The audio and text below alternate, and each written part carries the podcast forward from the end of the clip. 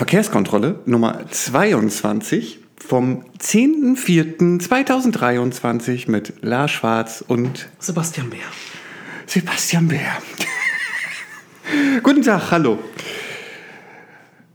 Ja, du bist ja schon eine Weile hier. Du treibst mich ja schon so halb in den Wahnsinn. Weil ich nun feststelle, weiß Nicht, das ist doch, nein, genau deswegen. Nein, vorher so mit dir, mit dir zu reden, das ist, das ist manchmal anstrengend. Und wenn Ah, ich dann noch so die, den Hintergrund. Das ist bei noch dir andere, natürlich noch nie der andere Fall. The- das, wollt, das äh, schließe ich doch damit gar nicht aus. Aber bist du meinetwegen schon genervt? Nein, nie. Ich bin auch ein sehr entspannter Typ. Ja, und ich bin jetzt, ich bin ja nicht deinetwegen genervt, sondern hatte gerade so, so die Kurve, dass es wird anstrengend, äh, setzte gerade an, aber sie geht jetzt wieder nach unten. Das ist gut, weil wir haben noch eine ganze Folge vor uns. Na, wir haben ja nicht nur eine ganze Folge vor uns, wir wollen ja nachher auch noch schön gemeinsam draußen sitzen bei dem Wetter. Ja, Ja. Weil wir, haben- wir, grillen nämlich noch. wir haben uns ein... Fleisch. Ja, wir... Nur damit es alle wissen. wollte gerade sagen, wen wen interessiert Es gibt auch andere Äh, Sachen. Ja, Ich will ein bisschen socialisen. Ich weiß, dass dir das überhaupt nicht liegt, weil du so ein Informatiker-Autist bist. Nichts gegen Autisten. Ähm, nee, Autisten sagt man auch nicht mehr. Menschen im Spektrum. Weil du so ein kleiner Mensch im Spektrum bist. Aber andere Menschen mögen so etwas, Lars. ich mag auch Speck, deswegen essen wir Fleisch. So, pass auf. Du hast Ähm, aber diese Käse-Krakauer mitgebracht, oder? Was ist denn? Also ihr müsst jetzt Folgendes wissen. Wir haben ein äh, gefülltes Programm vor uns und Lars weiß noch nicht, wie er es schafft, die Sachen, die er vorstellen soll, in einen angemessenen Rahmen, an einer angemessenen Dauer euch vorzustellen. Und deswegen sitzt er hier schon so mit so einem Blick, so, oh Sebastian, ey komm, jetzt lass uns... äh. ja, genau. Ich würde das gerne abhaken und für mich wäre das in Anführungsstrichen ansatzweise schon mal abgehakt, wenn ich das Thema schon mal aussprechen könnte. Und danach können wir gerne noch so ganz kurz eben socialisen und dann können wir in die Vollen gehen. Was ist denn das für eine seltsame Reihenfolge? Also es ist einfach ein Abhaken. Du, ihr merkt, er will, er braucht Haken. Gut, dann starten wir mit dem Abhaken. Lars, welches Thema haben wir denn von hier heute zu erwarten? Wir haben uns was eine, eine Mammutaufgabe eigentlich gesetzt, wie ich finde, die aber wichtig ist, weil wir hatten in der letzten Folge darüber berichtet, dass ja diese ganze Vorstellung des Mobilitätsplanes ähm, nicht so einfach ist, ähm, das jedem näher zu bringen. Und äh, da wir uns ja auch in der, in der Pflicht fühlen, hier eine, eine abolose, äh, kostenlose Berichterstattung ähm, zu liefern, hatten wir die verrückte Idee, wir machen mal eine Folge nur zum Mobilitätsplan und versuchen das mal in der gegebenen Zeit äh, rudimentär, aber mit so ein paar kleinen Höhen sozusagen zu erklären. Und Das nur können wir schon streichen, ja, das nur können wir schon streichen. aber es wird eine Folge werden, in der wir alle Teilkonzepte, die bisher erarbeitet wurden, des Mobilitätsplanes einmal vorstellen werden. Richtig, abwechselnd. Jeder von uns hat drei vor sich sozusagen und ähm, Und wir machen das wie mit bei, was war das Tabu, wo du fünf Schlagworte nicht sagen darfst und wenn du eins davon sagst, wirst du gecancelt. Kommst du, dann, dann bist du wieder dran. Das wird beim Parkraummanagement-Thema schwer, äh, wenn du darauf hinaus willst. ähm, so, das heißt, die- Idee war eigentlich, dass wir wirklich eine Folge haben, wo äh, auch Leute, die äh, keine regelmäßigen Zuhörer sind, ähm, einfach mal so reinhören können und sagen können, okay, die 45 Minuten, ihr ihr könnt den Socializing-Teil ja komplett skippen und ob wir nun Fleisch essen oder Vegetarier sind oder Veganer, den Teil könnt ihr auch komplett skippen. Und wir äh, teilen das nachher wieder sauber ein in Show Notes und dann könnt ihr euch vielleicht auch nur sogar ein Teilprojekt raussuchen, wo ihr noch mal reinhören wollt und ähm, weil vielleicht die NWZ-Berichterstattung äh, euch nicht ausreicht und weil die Internetseite der Stadt gerade noch nicht so viel hergibt und auch sehr verwirrend ist, wie ich Oder weil muss. ihr nicht lesen könnt und deswegen nur einen, Podca einen Podcast lauschen könnt, wobei man mich dann fragt, wie man dann auf uns kommt. Aber Ja, das ist wieder kompliziert. Ja. Und ich hatte dann noch zusätzlich die verrückte Idee, das noch irgendwie so ein bisschen zumindest als quasi Erklärvideo für YouTube aufzubereiten, ähm, um es dann auch wieder mit ein paar Bildern vielleicht zu versehen oder noch ein paar Zahlen, die wir jetzt hier nicht nennen, weil es sonst zu tief gehen würde. Also das halt noch mal ein bisschen visuell aufzubereiten. Ich, das ist alles verrückt, ich weiß. Ich habe eigentlich auch Besseres zu tun, denke ich, die ganze Zeit. Aber es macht ja auch Spaß und es ist ja auch wichtig. Oder? Du grinst so in dich Du bist hinein. heute in einer seltsamen Stimmungslage. Wieso? Weiß ich nicht, warum du, wieso. Du, dein Wieso soll natürlich abzielen, wie kommst du auf den Gedanken, aber dann formulier die Frage bitte auch so. In den letzten Tagen stellst du oft Fragen, die aber gar nicht das Fragepronomen beinhaltet, worauf du eigentlich hinaus willst, aber anderes Thema. Wo habe ich denn gerade eine Frage gestellt? Ich habe doch eine Aussage getroffen. Wieso? Ist eine Frage. Welche, wozu, wo habe ich wieso gesagt? Achso, wieso, ich, wieso wir das machen? Ja, okay. Ja. Ja, das ist. Ähm, Du hast das Thema, das Hauptthema vorgestellt. Dennoch gab es auch andere Entwicklungen, äh, die wir nicht unkommentiert oder unerwähnt lassen wollen. Denn wir nehmen ja auch an, dass etliche von euch eben nicht die äh, hiesige Tageszeitung abonniert haben und dennoch das Interesse haben, über einige Sachen informiert zu werden. So haben wir ein Thema, das hast du jetzt aber nicht aus der hiesigen Tageszeitung entnommen, sondern anderweitig mitbekommen. Das wirst du nach auch einflechten. Das sind nämlich Entwicklungen der Parkgebühren in privaten Parkhäusern. Da gibt es eine interessante Entwicklung. Du musst jetzt einmal, hm, hm, mal? Ja, ich- ja, er hat genickt. Dann gab es eine bemerkenswerte Pflanzaktion der letzten Generation.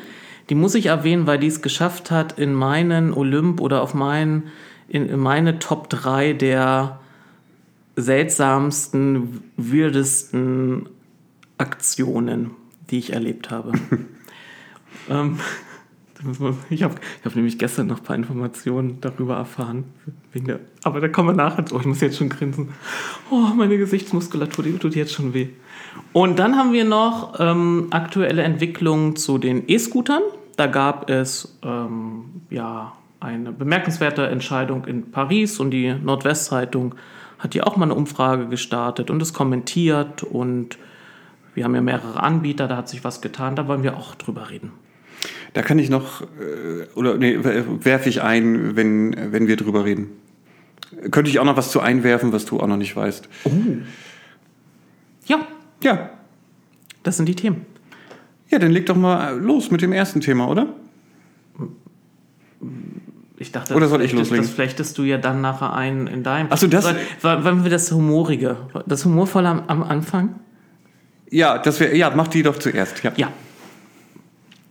Ähm, ungefähr vor einer Woche hat die letzte Generation, für diejenigen, die nicht wissen, wer die letzte Generation ist, das sind diejenigen, die sich ähm, gerne auf Fahrbahnen festkleben und worüber sich dann die ganze Republik und äh, gerne aufregt und darüber im Fachsimpelt, ähm, ob die das denn dürfen und wie schlecht die erzogen äh, wären. Da nochmal ein kurzer Hinweis auf unser letztes kurz angehupt. Da hatten wir uns dazu etwas ausgelassen.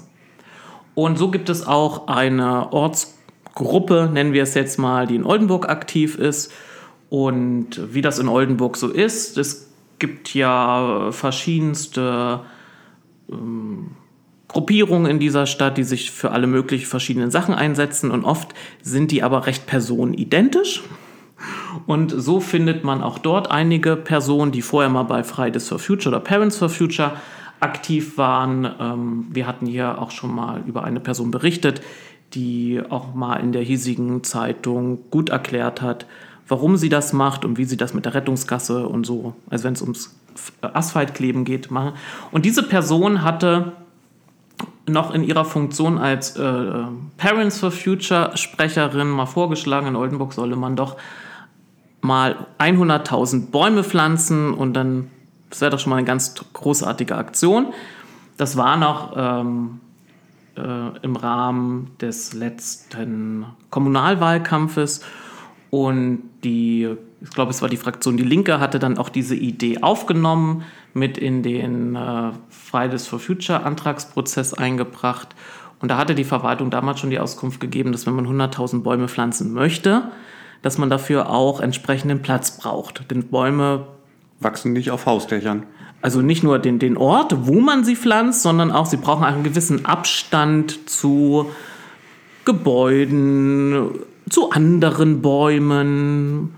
Und ähm, das wäre bei 100.000 Bäumen schon eine ordentliche Aufgabe gewesen. Und wenn man sich auch so ein bisschen mit dem Thema beschäftigt hätte, Straßenbegleitgrün, da haben wir, glaube ich, mittlerweile 70.000 Bäume an den Straßen, dann ist das da auch immer nicht so einfach für den Baum. Also ein komplexes Thema, nicht einfach umzusetzen, gab es auch genug Informationen zu, hat aber die letzte Generation nicht davon abgehalten, eine Pflanzaktion durchzuführen. Äh, diese Pflanzaktion fand am Schloss statt. Und man konnte im Social Media und dann auch in den Zeitungen ähm, entsprechende selbstgeschossene Bilder betrachten. Also wie diejenigen, die dort gepflanzt haben, sich selbst dabei fotografiert haben und sich auch so ein bisschen, ich würde mal sagen, abgefeiert haben dafür. Ne? Oh, ja, ja. Ich habe ein Bild gesehen, da, das wurde so, das wurde finde ich, zu Recht entsprechend kommentiert. Da erkannte man, dass die Person nicht so oft einen Spaten in der Hand hat. Du musst vielleicht noch sagen, am Schloss meint in diesem Kontext wirklich am Schloss. Also auf diesem grünen Streifen, der sich zwischen Schlossplatz und, also dem gepflasterten Bereich und dem Schloss selbst befindet. So, und jetzt könnte man überlegen, Mensch, wie viele Bäume werden denn da hinpassen? Ich weiß noch, ähm, in einer Wohnung, also in einer, an einem Ort, an dem ich mal in Oldenburg gelebt habe, hatten wir es uns als Eigentümergemeinschaft entschieden, Obstbäume zu pflanzen auf so einem Grünstreifen. Und da musste auch geguckt werden, wie viel passen da hin. Und dann entstanden, konnten wir da, glaube ich, drei Äpfel und drei Birnbäume pflanzen. Und daher habe ich so auch so ein, so ein Gefühl für, na, dazwischen dem, also die Bäume sind noch klein, dennoch muss da ein gewisser Abstand gewahrt werden, denn die Bäume sollen ja wachsen. So, jetzt kann man sich überlegen, okay, dieser Grünstreifen um das Schloss herum, wie vielen Bäumen bietet der denn Platz? Ähm, um es aufzulösen, die äh, letzte Generation hat 200 Bäume gepflanzt. Nicht nur auf diesem Grünstreifen. Sie haben sie zum Teil auch in die Pflanzbeete von anderen Bäumen gepflanzt, die auf dem Schlossplatz stehen, also in den Kronenbereich. Also die haben da eine sehr düstere Zukunft. Und die Bäume, die sie wiederum vom Schloss gepflanzt haben, haben sie nicht nur sehr dicht gepflanzt, sondern sie haben sie zum Teil so ich habe gesehen, in, Her in Herzform haben sie mehrere. Oh, das habe ich nicht gesehen. Ja, in und dann Herzform. haben die nur so 15 Zentimeter Abstand. Davon haben sie eben auch selbst ein Foto geschossen, ein Herz für Bäume. Und Damit man das von oben bei der nächsten Google Maps Satellitenaufnahme sieht, oder? Ich weiß es nicht. Mhm, Jedenfalls okay. konnte nicht das Ziel gewesen sein, dass die Bäume dort auch überleben werden. Nein. Also ich glaube, da. Was für Bäume hat man denn überhaupt gepflanzt, Sebastian? Das ist eine sehr gute Frage. Lars, muss ich jetzt sagen. Lars. äh, weißt du es? Ich weiß auch, aber. Ich weiß es. Es ja. waren Nadelbäume. Nicht nur Nadelbäume, sondern auch. Ähm, wobei das da nahe liegt, wenn das Nadelbäume sind, dass es keine heimischen Baumarten das sind. Das kommt hinzu. Man hatte Fichten genommen und serbische. Lärchen. Ja. Und wir hatten ja am Rande mitbekommen, dass es auf dem Donnerschwee-Kasernengelände eine Verschenkaktion gab von Tausenden von äh, Setzlingen für Bäume. Und da kam, kamen wir doch schon so ein bisschen auf die Idee, ob das eine mit dem anderen zu tun hat, ob die nicht vielleicht sich einfach dort kostenlos, weil sie, es wurde behauptet, sie hätten Bäume gerettet. Ähm, um jetzt schon mal die, die, die Sache aufzulösen, die Stadtverwaltung und die Verwaltung des Schlossgartens, der dem Land gehört, sind dabei, diese Bäume jetzt wieder alle vom Schloss zu retten und sie irgendwo hinzupflanzen. Sofern noch möglich. Sofern noch möglich. Ähm, ich habe gestern rausbekommen von Freunden, die auch auf dem Donnerschweg-Kasernengelände waren, um drei Hainbuchen Setzlinge zu holen, um in, ihren Garten die zu pflanzen oder Rand des Gartens zu pflanzen, dass diese 200 äh, Bäume auch von dort sind oder äh, stammen und die Bäume, die dort verschenkt wurden, wurden von einem sogenannten Sponsor zur Verfügung gestellt. Und darunter fanden sich nicht nur illustre Fichten und serbische Lärchen, sondern auch Douglasien. Und wenn man sich so ein, so, so ein ganz klein bisschen damit beschäftigt hat, wenn man sowas für die, für die Umwelt tun will, sollte man keine Douglasien pflanzen. Und dann bin ich wieder bei dem, du weißt ja, oder die, die treuen Zuhörer wissen, dass ich ja so ein, so ein, so ein altes Reptil bin, das noch auf solche Sachen Wert legt wie äh, Worte und Taten müssen in Einklang stehen. Oder wenn ich eine Aktion durchführe, sollte ich schon so weit denken, dass es, also Aufmerksamkeit ist kein Alleinzweck oder kein Selbstzweck, sondern man sollte, wenn man andere dazu auffordert, äh, mehr für die Umwelt zu tun, also auch mehr Bäume zu pflanzen, sollte man vielleicht das auch vorbildhaft dann tun. Und wir können feststellen, das haben sie, ich habe mal ein bisschen recherchiert, das hat die, die Oldenburger Medienlandschaft verlassen. Das hat ganz andere Kreise mittlerweile gezogen und die Leute also da haben sich ganze Shitstürme ähm, gebildet und ich finde leider auch zu Recht. Jetzt kommt ja noch hinzu, dass es ja, ich überlege gerade, zuvor ein Schreiben an den Oberbürgermeister gab, weil man wollte ja ein, ich nenne es mal so, weil ich weiß gar nicht, wer von beiden Seiten es so genannt hat, äh, letztendlich, ein Deal aushandeln, besprechen, verhandeln. Ähm, und ähm, das war in der Kombination natürlich jetzt irgendwie nicht so wirklich förderlich. Ähm, und es gibt auch schon eine Antwort vom Oberbürgermeister auf diesen äh, auf dieses auf Schreiben der letzten Schreiben. auf der Entschuldigung auf das, auf der, äh, auf das die zweite Verwaltung Schreiben. hatte ähm, die der der Presse die Auskunft gegeben, dass im ersten Schreiben gar kein Terminwunsch formuliert oder also Gesprächswunsch formuliert worden sei. Auf, Keine worauf sich aber, ja, worauf sich, so wie ich sie gerade nicht Worauf sich aber äh, die letzte Generation berief. Meine Vermutung ist, sie versuchten das ähm, vor Ort umzusetzen, was in anderen Städten gelungen war, in Hannover und dann haben sie das andere einfach so als Vorbild genommen. Und da hat man mit dem Oberbürgermeister was abgesprochen. Man klebt sich nicht mehr fest, wenn die Stadt und das und das tut. Da setzen, nehmen wir einfach das Schreiben, wahrscheinlich Copy-Paste, nicht überlegt, äh, dass man dann auch wirklich einen Gesprächswunsch deutlich formuliert. Auf der anderen Seite kann man auch so einen Gesprächswunsch aus einem Schreiben herauslesen, wenn man gewillt ist, so ein Gespräch zu führen. Aber sie haben dann einfach nochmal ein Schreiben geschickt, einen Monat später. Und ja, die äh, Reaktion der Verwaltungsspitze war nach der jetzt durchgeführten Aktion, in der man eben auch keine Eigentumsrechte berücksichtigt hat, ganz klar, dass eigentlich man sich nicht erpressen lassen möchte und mhm. so. Man beruft sich halt auf den Klimaschutzplan 2035, den man ja nun hat, in dem eigentlich quasi alles geregelt wäre. Ähm, und ähm, statt einem direkten Gespräch bietet man einen, einen, Ausweichtermin, könnte man sagen. So am Rande eines. Ja, mit den, mit den Critical Friends. Ich wusste gar nicht, dass es die gibt, um ehrlich zu sein. ähm, ich ha, habe auch nicht recherchiert, wer das überhaupt ist und was die machen. Weißt du da was? Nein. Nein, weißt du auch nicht. Also ein, ähm, es gibt irgendeinen zukünftigen Termin mit den Critical Friends und ähm, da solle man sich doch dann jetzt äh, einbringen. Und ja. die und die hiesige CDU hat das Antwortschreiben der Verwaltungsspitze schon zum Anlass genommen, in Social Media bekannt zu geben, dass sie äh, sich der Position des Oberbürgermeisters anschließen äh, würden, dass man äh, mit diesen Akteuren kein Gespräch führen sollte. Ähm, man solle sich eben auch nicht, so die Formulierung, nicht erpressen lassen. Mhm.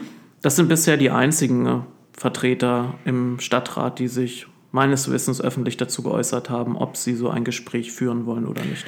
Ja, jetzt müssen wir aber auch noch wieder die, die Osterferien damit äh, reinrechnen, glaube ich. So gnädig. Ja, ich bin gnädig. Wieso die CDU schafft es nach einem Tag schon, was die CDU online zu geschafft, ja. setzen. Also wir sind in einer schnelllebigen Zeit. Ich erwarte auch von den anderen Fraktionen, dass sie eine Willensbildung vollziehen können innerhalb weniger Tage. Mein Gott, Du weißt doch genauso gut wie ich. Die haben mittlerweile, nicht, die haben mittlerweile auf, auf zig Plattformen, Chatgruppen, wo sie sich unentwegt austauschen, was eigentlich, das begann schon in meiner Zeit, ich habe davon nicht viel gehalten, was eigentlich die Hälfte nur in den Wahnsinn treibt und jedes Mal die Augen rollen lässt. Also eine Willensbildung hätte, konnte da schon längst stattfinden. Eine kurze Mitteilung, die CDU hat ja darüber auch keinen kein Aufsatz formuliert Könnte man mal erwarten. Ich bin gespannt, was kommt. Wenn es so ähnlich läuft wie bei der Eislauf. Nee, nee, was war das? War ja nicht Eislauffläche. Schlittschuh. Schlittschuhfläche, ähm, da gab es überhaupt meines, gar, gar, gar keine Reaktion aus dem Rat. Nein. Nee. Dafür hat sich der ehemalige ähm, Stadtbaurat Ja. ähm, auch sehr kritisch dazu geäußert. Hat er, aber äh, wollen wir das Thema jetzt einfach Nö, lassen? fiel mir jetzt nur so gerade ein, ähm, ja, eigentlich von den, von den Akteuren, von denen man gern was hören will, hört man wenig. Und von denjenigen, bei denen man es nicht mehr erwartet, hört man vieles Gute. Ja, so kann man es gut So, zusammenfassen. und bei der letzten Generation, um den Sprung zurückzukommen, ich habe ja angekündigt, ähm, sie haben es auf mein Treppchen äh, geschafft, der verrücktesten Aktionsformen, die hier in dieser Stadt abgelaufen sind. Sie befinden sich im Moment auf Platz zwei. Oh, ich glaube, ich weiß, was auf Du Platz weißt- 1 ist. Du weißt, was auf Platz. Na, ich weiß Nee, es nicht. doch, äh, was ist denn, was, was denkst du denn, was auf Platz drei ist? Ich habe äh, eine Vermutung, wäre etwas, das mit abwaschbarer Farbe zu tun hat. Das ist auf Platz drei. Okay, dann lassen wir Platz 3 außen vor. Platz 3 ist eine leider verunglückte Aktionsform der Grünen Jugend. Sie wollten auf dem Waffenplatz äh, mit, mit Kreide ein Bild darstellen und eine Botschaft vermitteln. Aber da hat ihnen die Stadtverwaltung auch so ein bisschen übel mitgespielt. Sie mussten, äh, sie konnten nicht auf den nächsten Regen warten, sondern mussten es am selben Tag noch entfernen. Und dann mussten sie sich Hochdruckreiniger nehmen und weil sie keinen elektrischen Stromanschluss bekamen, waren sie angewiesen auf Dieselaggregate. Und der CDU-Fraktionsvorsitzende, der da sein Büro. Büro. hat, hat das fotografiert und der Presse gegeben. Und so sah man ähm, Vertreter der Grünen Jugend, Schrägstrich des, der Grünen Ratsfraktion, spät abends noch mit Hochdruckreinigern dort reinigen. Also der Schuss ist nach hinten losgegangen. Das ist Platz drei an denjenigen, der da ge lange ge geschrubbt hat. Ähm, entschuldige, dass ich das nochmal erwähnt habe, aber sowas, äh, sowas kannst du dir irgendwann später ans Revier packen. Denn jetzt kommen wir zu Platz 1. Platz 1 war Landtagswahlkampf 2017. Ähm, hier sind wir nicht bei der Grünen Jugend Oldenburg, sondern bei der Grünen Jugend des Landes Niedersachsens. Die haben so die Angewohnheit, die touren dann in den Landtagswahlkämpfen mit äh, Teams durchs Land und fragen die Kreisverbände, ob sie unterstützen dürfen. Das ist nicht immer ganz uneigennützig. Da sind so ein paar Akteure dabei, die sich dadurch auch bekannt machen wollen, um dann später bei Kandidaturen ne, gute und einen guten Bekanntheitsgrad zu haben. Und so äh, wollten sie auch hier unterstützen. Ich hatte sie damals sogar beherbergt. Äh, sie saßen am Frühstück. Du, du erinnerst dich. So langsam. Hm? Sie saßen am Frühstückstisch und ich fragte dann, was, was werdet ihr denn heute machen? Ja, wir gehen heute zu einem Schulzentrum da, dieses Schulzentrum an der Alexanderstraße. Ah, okay. Und was macht ihr? Ja, wir werden so aufblasbare Sitzmöbel hinstellen und auf das Thema Stadtentwicklung und Wohnen hinweisen wollen. Da dachte ich, ach, nett. Dann bis heute Abend. Äh, wenn man, also ich hatte oft die grüne Jugend bei mir jetzt äh, einquartiert. Und die wussten dann immer, bei mir gibt es dann Essen. Und abends traf man sich wieder und da war die Stimmung schon etwas seltsam. Und am nächsten Tag trudelten dann auch schon die Hiobsbotschaften ein, denn man hatte gar nicht diese Aktionsform gewählt, denn es war so windig gewesen. Und da hatte man Angst, dass diese Sitzmöbel wegwehen. Und da hatte man was ein anderes Thema gewählt und hatte wohl so am Rande auch Longpapes verteilt, die in die Hand von Long Papers heißen die, glaube ich, ne? Oder? Die, beschreib es dann bitte. Das, was man, wenn du dir einen Joint drehen willst, die, Es- die, mir wurde dann gesagt, die, das, das, was man verteilt hatte, wäre dafür nicht geeignet, aber man könnte es dafür halten. Wie dem auch sei, sie kamen wohl in Hände von Schülerinnen und Schülern, die nicht der Oberstufe angehörten. Und so ließ es auch nicht auf sich warten, dass Eltern sich empörend bei der Grünen Partei meldeten. Der hiesige Landtagskandidat, der damit zu tun hatte, der ein Beamtenverhältnis hat, das ist derjenige, der mit dem Ordnungsruf im Rat so schnell zugange war. Äh, der hat, der war meiner Erinnerung nach fix und fertig. Die akt amtierende Landtagsabgeordnete, die selbst Lehrerin war, äh, war auch fix und fertig. und am Ende ver verpasste sie den Wiedereinzug in den Landtag wegen zwölf fehlender Stimmen. Kann man sich überlegen, ob das miteinander zu tun gehabt hat. Für mich hat es was miteinander zu tun. Und als ich das erfuhr, habe ich mir den Konsorten, der da damals für verantwortlich war, das war nämlich der Sprecher der Grünen Jugend Niedersachsen, zur Brust genommen. Weil ich sage, jetzt schreibst du hier gefälligst mal dem der, Elternschaft, der Schule etc. und erklärst das, was passiert ist, dass das nicht auf unseren Kandidaten hängt bleibt. Und dann habe ich gesagt, und wenn das am Ende dazu führt, dass Susanne nicht mehr in den Landtag kommt, weil sie so einen wackelnden äh, Listenplatz hatte, dann Gnade dir Gott. Sie kam nicht rein. Für sie war es ein kurzer Karriereknick, für ihn nicht. Er ist mittlerweile Sprecher der Bundesgrünen Grünjugend, also der Grünjugend Deutschland. Der liebe Timon. Und das war für mich so, die, das ist so wie, du kriegst Unterstützung, du die eigentlich nicht willst und dann machen sie auch noch sowas, was so, aber wie könnt ihr auf die Idee kommen, sowas zu verteilen? Ja, und dann sitzen sie da am Ambrutztisch und so, hm, ja, hm, ja. Darf ich ein bisschen aufs Tempo drücken? Ich bin schon fertig damit. Gut. Nächstes. Du siehst aber, ich bin immer noch, wenn ich mich du bist, in Erinnerung, ja. ey, irre.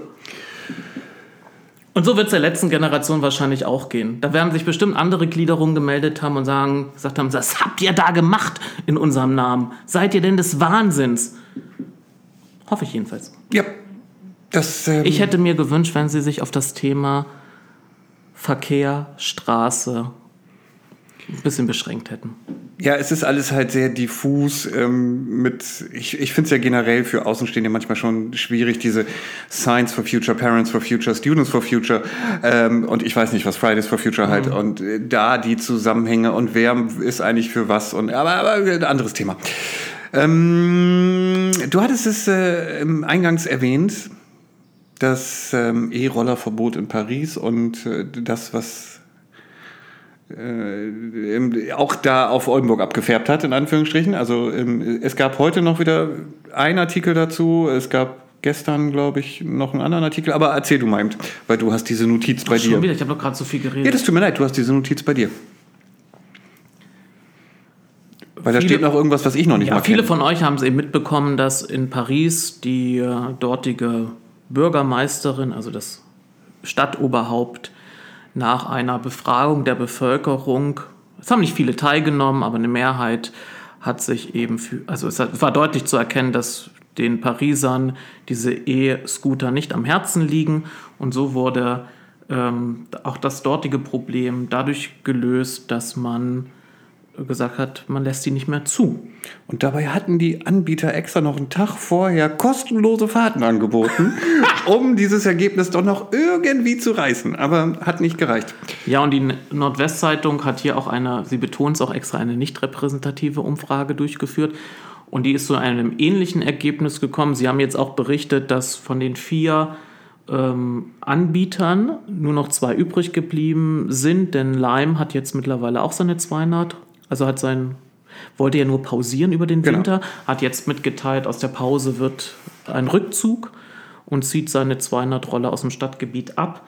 Und dadurch verbleiben immer noch, also wir sprechen über die angemeldete Zahl von 800 von zwei Anbietern. Jeweils 800? Und in diesem Zusammenhang gab es auch ein Kommentar ähm, einer Mitarbeiterin der Nordwestzeitung, nämlich von Sabrina Wendt. Und den, den siehst du in meinen Notizen, den fand ich ähm, erwähnenswert, weil er doch so einige Annahmen widerspiegelt, die mir so schon oft begegnet sind, wenn es um das Thema, also als die E-Roller hier aufkamen und oft nicht dort standen, wo man sie sich wünschen würde als Radfahrender oder als Fußgänger ähm, gab es auch immer so schöne Lösungsvorschläge aus der Bevölkerung. Und ich durfte dann stellvert, also ich als erstes, und dann hat irgendwann die Verwaltung Gott sei Dank nachgezogen, dann erklären, wie das System denn, wie die, der Gedanke hinter diesen E-Rollern ist. Denn ähm, sie beginnt damit, ähm, eben zu erwähnen, was da in Paris entschieden wurde und sagt dann, ähm, dass das, was da in Paris entschieden wurde, aber nicht zielführend sei, denn es gibt viele, es gibt viel bessere Lösungen als Verbote. Das fand ich schon mal interessant, weil das so ein Gegensatz auf, es gibt sozusagen Verbote und es gibt Lösungen. Ähm, ich, ich kann den Gegensatz nicht erkennen, sondern für gewisse Gegebenheiten ist die Lösung ein Verbot. Das haben wir in unserer, vielen unserer Gesetze haben wir Verbote erlassen, weil wir sagen, damit können wir gewisse Probleme eindämmen. Das ist unsere Art der Lösung. Ähm, und sie kommt darauf zu sprechen, dass man in anderen Städten weiterhin eben zulässt, indem man konkrete Abstellzonen geschaffen hat und man das Gefährt nur dort abstellen kann oder sich nur dann ausloggen kann, wenn das Gefährt auch genau dort steht. Und das ist so, ein, so eine Lösungsidee, mal Lösung in, in Anführungsstrichen, die wirklich jetzt schon seit ein paar Jahren immer wieder von einzelnen Leuten vorgeschlagen wird und ich kann dann immer nur entgegnen, ich kann es verstehen, ich würde es auch, also wenn es darum geht, es besser zu ordnen, auch gerne so haben. Nur das wäre so, als würde ich sagen, ach, diese Flugzeuge mit ihren ganzen Kerosin und äh, ihrer Belastung für die Umwelt, äh, wäre doch viel besser, wenn die Flugzeuge schwimmen würden. Schiffe sind doch besser, also wenn, wenn etwas schwimmt, ist es doch besser, wo ich dann sage, ja, es ist in der Regel vielleicht umweltfreundlicher, kommt auf die, ne, auf die, was man da verbrennt an. Aber ich muss jetzt nicht überlegen, wie ich es hinkriege, dass ein Flugzeug schwimmt, sondern das, da gibt es Schiffe. Und wenn ich jetzt anfange, mit E-Roller nur in gewissen Zonen noch aufzustellen und man kann sie sich ausleihen, dann kann man auch gleich sich ein Fahrrad nehmen. Sondern die Idee hinter den E-Scootern ist ja, dass man da so im Grunde die letzte Meile noch. Man ist noch irgendwo und schnappt sich den und fährt dann zu seinem Zielort und lässt ihn dort auch stehen. Und wenn man jetzt die Idee hätte, man hatte nur gewisse Zonen, dann hätte man ja wieder Laufwege. Also die Idee des E-Scooters oder der Anreiz eines E-Scooters würde aus meiner Sicht, Lars, damit nicht mehr erfüllt sein. Kann man machen, aber dann kann ich es auch sein lassen. Ich glaube, das wird jetzt eine lange Diskussion. Also ich glaube, Bird war jetzt in Teilen schon so weit, da jetzt technisch weiter vorne zu sein, weil sie zwei Technologien kombiniert haben, um diese äh, Positionsbestimmung genauer hinzukriegen. Ähm, ja, da hättest du technisch was machen können. Haben sie technisch ja auch äh, in Teilen gemacht. Also es gibt ja explizite Zonen, wo du nicht abstellen darfst eigentlich und so. Ähm, aber ich äh, war das jetzt das, was Sie, äh, war das Ihr komplettes, äh, Ihr kompletter Kommentar, Ihr komplettes Fazit? Nein, da, da kommt noch ein Absatz. Ähm, gegen das Unfallchaos könnten verpflichtende Fahrstunden oder Crashkurse sowie ein Punktesystem helfen.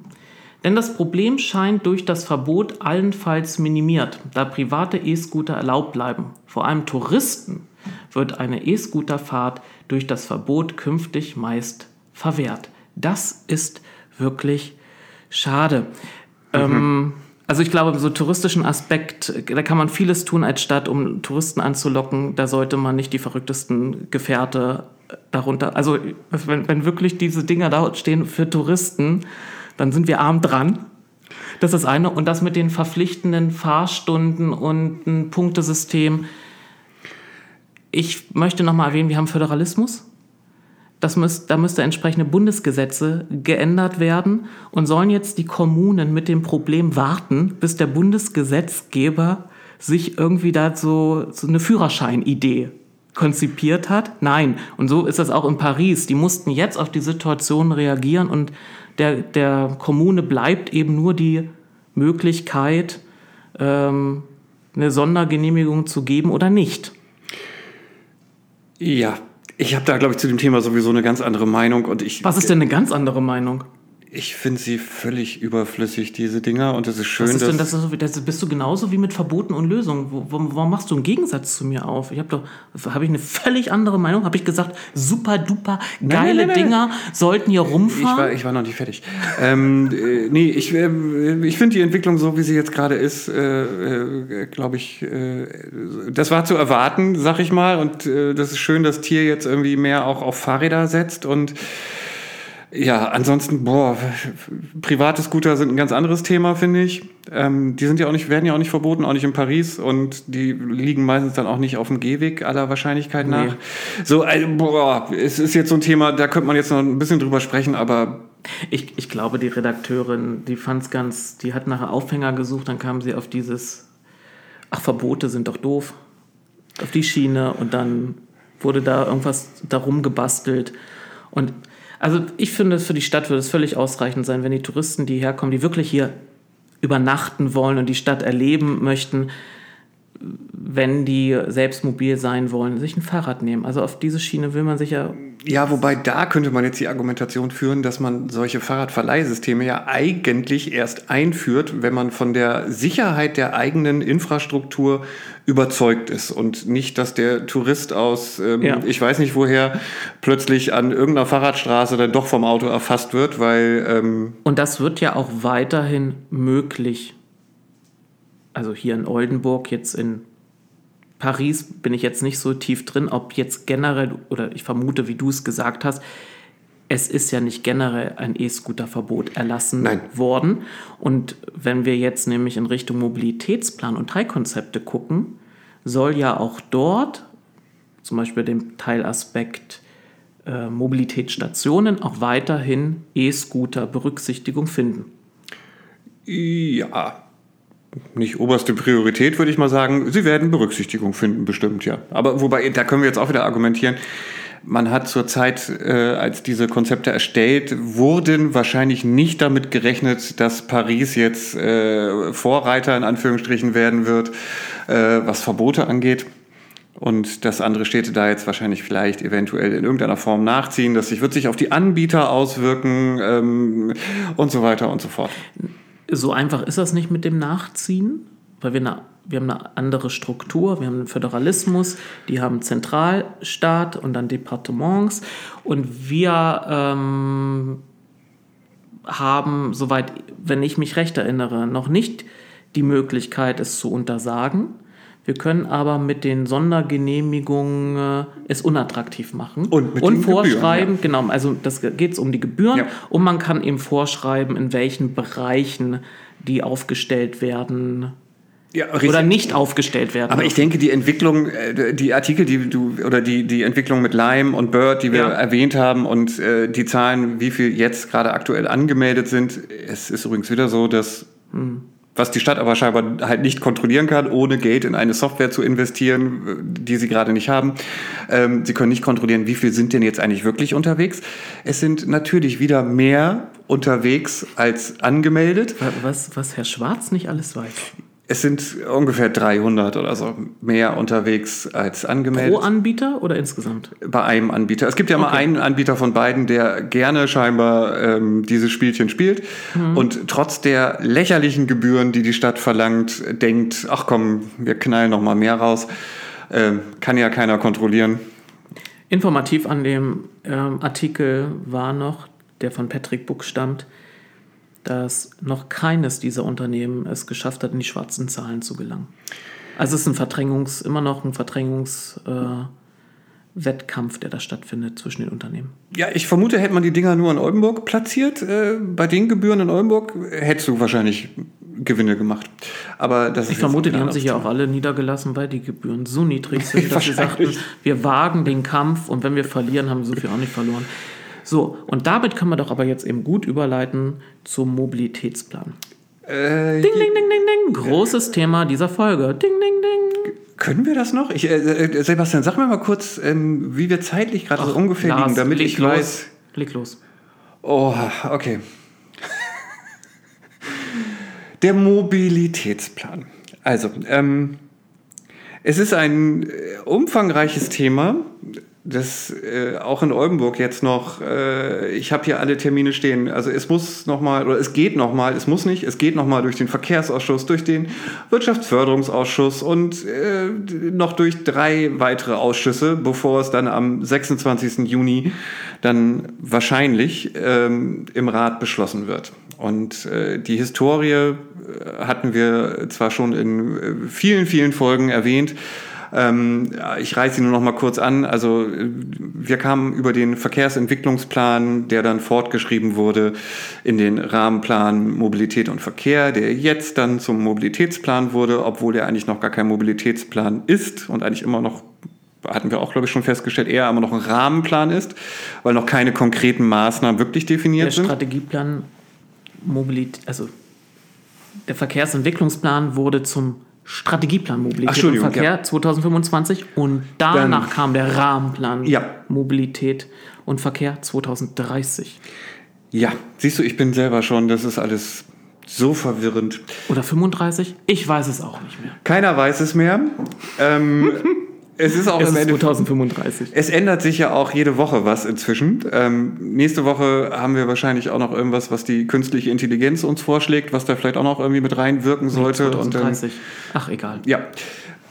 Auf jeden Fall, selbst in Oldenburg haben wir parallel quasi noch den, den Green City Plan Oldenburg, der von 2018. Äh, In dem ist zum Beispiel, sind ja eigentlich schon so Dinge in Teilen drin, wie das äh, Rechtsabbiegeverbot in Richtung Julius, wenn man äh, am Lappan ist. Das, da war es aber, glaube ich, nur die halbe Strecke bis zum Da Julius-Mosen-Platz. ging es auch um die Stickoxidwerte Am Heiligen, äh, genau, an der Heiligen Geiststraße. am, nein, auf dem Heiligen Heiligen Geistwall. Geistwall, Entschuldigung, am Heiligen Geistwall, genau. Aber auch da waren halt schon, äh, wurden schon über die Neueinrichtung von Park-and-Ride-Anlagen sehr konkrete äh, äh, Vorgaben oder äh, ähm, Ideen äh, niedergeschrieben. Es gab schon eine Parkplatz-App, die 2018 äh, da erwähnt wurde. Und auch sowas Schönes, sag ich mal, wie eine Routenverfolgung. Das heißt, man, äh, man misst an den, an den äh, Autobahnabfahrten und Zufahrten und anderen Straßenecken und so äh, die Du Verkehrszahlen. Von Ideen. Ja, von Ideen. Nein, ich genau. will nur, dass du nochmal betont wird. Es klingt Ja. so, als Es stand vieles schon an Ideen da Ja. Ähm, was jetzt im Mobilitätsplan wieder in irgendeiner anderen Form Verwendung führt, äh, äh, Verwendung äh, Findet. findet. Danke. soll. Ver genau, Verwendung finden soll. Und auch in diesem Green City Plan gab es sogar schon so Dinge wie, oder Ideen halt, wie ähm, ein punktuelles Fahrverbot für Diesel-Kfz. So, dann haben wir noch dieses E-Mobiles Oldenburg, das ist der EMO. Da wird dieser ganze Bereich E-Mobilität halt ähm, bearbeitet. Der ist auch äh, fast fertig. Jetzt muss ich gerade lügen. Ich weiß es ehrlich gesagt nicht. ja, ich, ich, ich, ma, nein, ich, es, gab, es gibt eine Sachstandsanfrage, Stimmt. was mit dem geworden ist. Daraus, es klingt so, als wüsste jemand, dass das fertig ist und jetzt soll doch auch das mal bitte mal öffentlich Erwähnung finden. Korrekt. So, also den haben wir, der ist auch relativ umfangreich. Da stehen auch viele Vorschläge drin, viele Ideen stehen da drin. Ähm, so, und dann müssen wir jetzt, glaube ich, generell nochmal sagen, dass äh, quasi jedes Dorf in Deutschland in irgendeiner Art Verkehrsentwicklungsplan hat. Es gibt äh, Städte wie Frankfurt, Bremen oder Aachen zum Beispiel, die haben auf dieses SUMP-Konzept, das ist auf europäischer Ebene der Sustainable Urban Mobility Plan, gesetzt. Äh, andere Städte haben ihren Verkehrsentwicklungsplan jetzt Mobilitätsplan oder integriertes Mobilitätskonzept oder sonst was genannt. Alle beschäftigen sich natürlich mit den gleichen Themen. Ähm, Und fast alle beauftragen dieselben Büros. Fast alle. Es gibt ja nicht so viele. Ich, äh, das ist, ich habe angefangen, eine, eine Übersicht zu erstellen, äh, wo ich erstmal alle Großstädte plus noch kleine Städte gelistet habe, äh, um zu schauen, alles klar, was, wann haben Sie dir solche Pläne beschlossen? Welche Ziele sind da drin? Und ähm, das ist aber jetzt ein anderes Thema, aber das wird vielleicht eine ganz interessante Liste, die äh, können wir auch irgendwie dann mal veröffentlichen, wenn sie ähm, veröffentlichungswürdig ist. Und dann kann man auch mal vergleichen, ob in jeder Stadt das Rad neu erfunden wurde oder ob man jeder Stadt einfach dieselben Bausteine an die Hand gibt. Und dann kann man sich überlegen, wie viel Arbeit macht sich eigentlich so ein Büro und lohnen sich diese Konzepte überhaupt noch? Oder gehört es einfach aktuell nur zum guten Ton, dass jede Gemeinde sowas mal verabschiedet hat, damit man sich als Volksvertreter, Volksvertreterin gegenüber der Bevölkerung sagt, wir wollen da ja was machen. Ja, es gab ja, ich glaube, bis 2021 noch ein Förderprogramm ähm, auf Bundesebene äh, aus dieser Kategorie ähm, Luftqualität sozusagen, ähm, wo viele Verkehrsentwicklungspläne entstanden sind. Äh, auf jeden Fall, äh, wie gesagt, ganz anderes Thema eigentlich. Ähm, bleiben wir bei Oldenburg. In Oldenburg sind wir aktuell bei sechs Teilkonzepten, die äh, fertig bearbeitet und jetzt als Vorschlag vorliegen. Es gibt zusätzlich inzwischen schon neue Themen, die in der alten Planung noch gar nicht drin waren, in dem alten äh, Rahmenplan. Und es gibt sogar schon Themen, die zurückgestellt wurden. Ähm, zu den zurückgestellten Themen eben nur kurz am Rande. Dazu gehört zum Beispiel die, die Umgestaltung von höhengleichen Bahnquerungen, die Mobilität in Stadtteilen und deren Anbindung und zum Beispiel der Ausbau Kloppenburger Straße. Hatten wir auch schon in einer anderen Folge drüber gesprochen. Das sind Themen, die zurückgestellt wurden. Und zu den neuen Themen gehört zum Beispiel die Aufteilung, Neuaufteilung der Verkehrsflächen ähm, generell, konkret das Beispiel am Damm äh, die SPNV-Haltepunkte im Stadtgebiet und die Modalsplit-Untersuchung.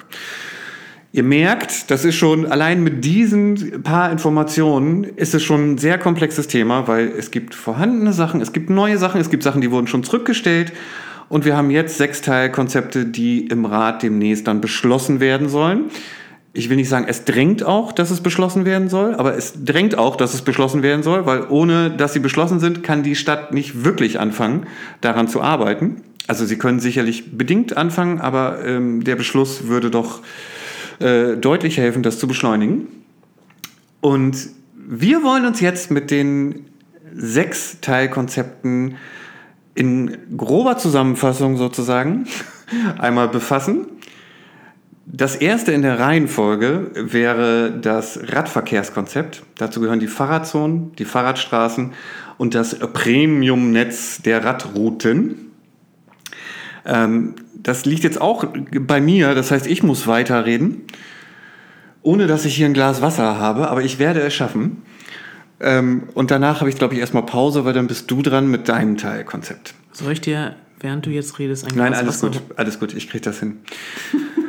Ähm, also die beiden wichtigen Aspekte aus diesem Radverkehrskonzept sind wirklich die Fahrradzonen und die Fahrradstraßen. Und man ist herangegangen und hat gesagt, Mensch, jetzt wo wir Pedelecs, E-Bikes haben, ähm, können die Leute eine, eine größere Distanz zurücklegen. Das heißt, wir betrachten jetzt mal ähm, Oldenburg vom Stadtzentrum aus in einer Luftlinienentfernung von 15 Kilometer und schauen mal, was wir darüber so anbinden können, weil wir haben ja viele Einpendler in Oldenburg also mehr Einpendler als Auspendler.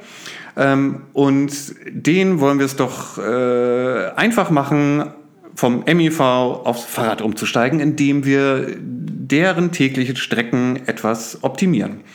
So, jetzt gibt es dieses übergeordnete Projekt. Das ist ähm, das Projekt des Kommunalverbundes Niedersachsen und Bremen. Das ist der RMS 21. Ähm, aus diesem übergeordneten Projekt ergeben sich so ein paar äh, Vorgaben für, für Qualitätsstandards.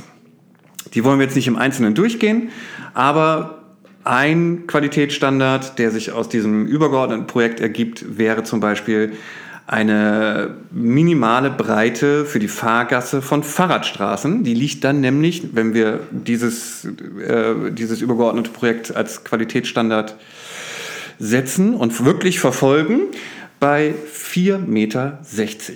So, und es gibt auch äh, zum Beispiel generelle eigene Radfahrstreifen sollen demnach dann 2,75 Meter breit werden. Worauf ich hinaus will, ist, es gibt also Standards, die erstmal gut klingen, die aber natürlich Platz erfordern, weil ich kann natürlich eine Straße nicht breiter machen, wenn ich auf einen alten Standard in, damals äh, gesetzt habe ohne dass ich irgendwo diese Fläche nehme. Und wenn man sich jetzt diese ganzen einzelnen Fahrradstraßen, das sind im Endeffekt acht Radiale, die das Umland anbinden, anschaut, ähm, dann ist es irgendwie klar, dass es sch schwierig wird, die wirklich so umzusetzen, wie sie in diesem Konzept drinstehen. Weil in jedem, jeder vorgeschlagenen Fahrradstraße ähm, oder äh, jeder Radiale, die einzeln betrachtet wird in diesem Teilkonzept, stehen auch sogenannte Knackpunkte drin. Und äh, bei vielen ist es, oder bei fast allen könnte man sagen, ähm, die Tatsache, dass dafür Bäume gefällt werden müssten oder halt eben der ruhende Verkehr irgendwo reduziert wird oder wir irgendwo Begegnungsstellen schaffen müssten extra um diese Breiten in irgendeiner Form zu erreichen. Das heißt, zusammenfassend kann man sagen, glaube ich, und damit sagt man es, glaube ich, nicht falsch, ähm, es gibt Straßen, Fahrradstraßen, die jetzt irgendwie geschaffen werden sollen. Ähm, man möchte jetzt gewisse Ausbaustandards definieren. Ähm, es wird nur schwierig. Wir haben noch so unwichtige Sachen, wie ich, Entschuldigung, wie ich finde, unwichtige Sachen, also äh, Piktogramme und sowas sollen jetzt auch äh, kontinuierlich auch äh, für die vorhandenen Fahrradstraßen ähm, nachträglich angebracht werden. Und ähm, ja, so zusätzlich haben wir noch die Fahrradzonen. Bei denen ist man ziemlich schnell, es gab relativ viele, es gab, glaube ich, sechs oder sieben, die in der Prüfung waren und man ist dann ziemlich schnell zu dem Ergebnis gekommen, dass es im Endeffekt eigentlich nur eine Zone gibt, die wirklich Sinn machen würde. Ähm, das wäre nämlich die, äh, die Fahrradzone Ziegelhof, also der ganze Ziegelhofbereich. Ähm, also alles, was zwischen Elsässer, Alexanderstraße, Johannesstraße und der Bahnlinie im Westen liegt. Da ist es nur noch unklar, wie man mit dem mit dem Straßenbelag umgehen würde, weil wir da auch so halt viele alte Straßen haben, die Kopfsteinpflaster haben und in der Mitte gepflastert sind als alter Radfahrstreifen. Tritt. Genau, so da wird es halt ein bisschen schwierig, das müsste man halt noch klären. Und ansonsten gibt es noch so ein paar Vorgaben, welche vorhandenen Fahrradstraßen wir denn in welcher Reihenfolge ausbauen sollten, nach, dem, nach den neuen Vorgaben sozusagen. Ähm, die kann ich nochmal eben schnell vorlesen, weil es ist ganz interessant, ob das wirklich so schnell kommt tust du mir den Gefallen und scrollst auf meiner Seite ja, ein bisschen runter? Mach ich doch. Dankeschön. Ähm, jetzt bin ich verrutscht, Entschuldigung. Äh, dup, dup, dup, dup, dup, dup. Entschuldigung, ich muss, ich muss eben ganz kurz. Äh, so genau, zum Beispiel der Uhlhornsweg, der soll möglichst bald in Angriff genommen werden, weil er relativ günstig und gleichzeitig auch medienwirksam wäre. Und ähm, der Fliegerhorst ja sowieso, auch da empfiehlt man allerdings, da wirklich erst in die Details zu gehen, sobald dieses ganze neue Gebiet auch fertiggestellt ist. Ja, so, das heißt, alle vorhandenen Fahrradstraßen, äh, also der jetzige neue Quellenweg, äh, Hahnufer, Hahn-Esch, Katharinenstraße und Huntestraße sollen eigentlich 2023 schon umgestaltet werden. Ähm, Fliegerhorst äh, nach Wunsch sozusagen äh, Mitte 2024 wäre anzustreben. Ähm, dann neue Fahrradstraßen wie Enanstraße, Hochhaller Weg, Mittelweg und gegebenenfalls Damm sollten bis Anfang 2024 schon als Fahrradstraße ausgewiesen sein. Und die Weiterführung Quellenweg, ähm, also alles Richtung Drögenhasen weiter, Drögenhasenweg, ähm, soll auch schon bis Mitte 2024 nach Möglichkeit fertig sein. Das ist sportlich, glaube ich. Ähm, es gibt auch irgendwo äh, den Hinweis, dass es dafür eigentlich nicht genug Personal gibt. Also das weiß das Gutachterbüro. Ähm, ja, ich glaube, das war jetzt die grobe Zusammenfassung. Was in dem Kontext vielleicht noch ganz interessant ist, es gab ja auch eine Bürgerbeteiligung. Ähm, und bei der Bürgerbeteiligung, wir hatten schon drüber gesprochen, waren die Fragen ja so, ich sage es einfach, dämlich gestellt, dass man keine guten Antworten kriegen konnte. Ähm, es waren ja quasi Vorgaben. Man, die Fragen, die gestellt wurden, waren quasi die rechtlichen Vorgaben, die eigentlich für Fahrradstraßen gelten sollte, sollten. Ähm, das heißt, 777 ähm, Bürger haben dafür gestimmt, dass Fahrradstraßen im Regelfall Vorfahrt vor einmündenden Straßen erhalten sollen. So, das ist wahnsinnig toll. Äh, und es haben sogar 51 Bürger dafür gestimmt, dass in Fahrradstraßen eine Höchstgeschwindigkeit von 30 km/h gelten sollte. Ich glaube, uns ist klar, das ist, ich, ich habe da gar kein Beispiel für. Das ist so, ähm, wenn wir neue Straßen bauen würden für Kfz-Verkehr, würden Sie sagen, dass wir darauf Autos, nee, das ist ein blödes Beispiel. Ich kann gerade da kein vernünftiges Beispiel zu machen. Also wie gesagt, es sind, es sind Vorgaben, die sowieso gelten sollten, die wurden als Fragen formuliert und darüber durften Bürger dann abstimmen und ähm, das war jetzt halt das Ergebnis. Ja. Ich glaube, das ist die, die Grobzusammenfassung. Ja. Ähm, es gab noch den Schützenweg, der war, fällt mir gerade noch ein, der ist auch als Fahrradstraße geprüft worden, der ist aber aus Gutachtersicht gerade nicht Priorität. Ähm, ja. So, und beim, beim Wallring ähm, und auch beim, beim Damm haben wir Schnittmengen zu den anderen Teilkonzepten. Ne? Also, weil bei diesen Premium-Radrouten aus dem Umland läuft halt alles auf den Wallring. Und man hat angeblich, ich sage es extra so, versucht, die Routen, die aus dem Umland dann auf den Wallring laufen, so zu planen, dass auch äh, sie für den innenstädtischen Radverkehr gut genutzt werden können. Ich weiß ehrlich gesagt nicht, ob das wirklich der Fall ist, weil das hatten wir in einer anderen Folge ähm, festgestellt. Ähm, wenn ich die Radwege, die aus dem Umland an die Stadtgrenze laufen, markiere und mir in Google Maps als Radroutenziel den Wallring aussuche, dann äh, lande ich genau bei dieser Führung, die fast alle Fahrradstraßen in den, aus den Vorschlägen und sowas äh, zu, es sind die gleichen Fahrradstraßen dann, die gleiche Führung.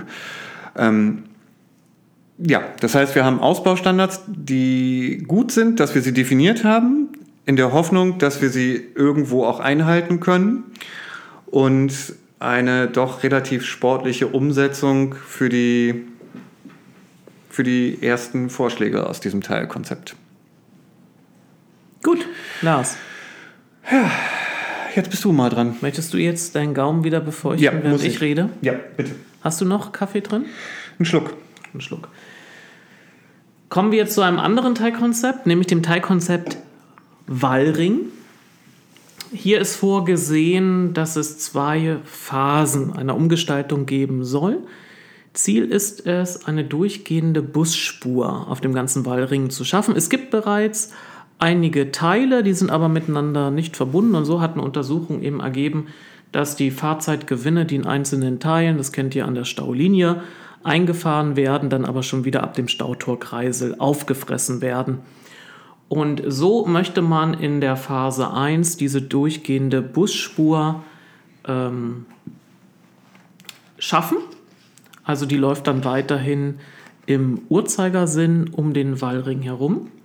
Da man aber dafür Platz braucht und nicht an allen Stellen des Wallrings äh, es Fahrspuren gibt oder doppelte Fahrspuren in einer Richtung, wird man einen wird man den MIV dort ähm, etwas zurücknehmen müssen, sodass, und es gab zwei Varianten, einmal die Führung des motorisierten Individualverkehrs im Uhrzeigersinn oder gegen den Uhrzeigersinn und man ist zu dem Ergebnis gekommen, dass eine Führung dieses, also man führt den nur in eine Richtung um den Wallring, nämlich gegen den Uhrzeigersinn, äh, die bessere Variante von beiden darstellen wird.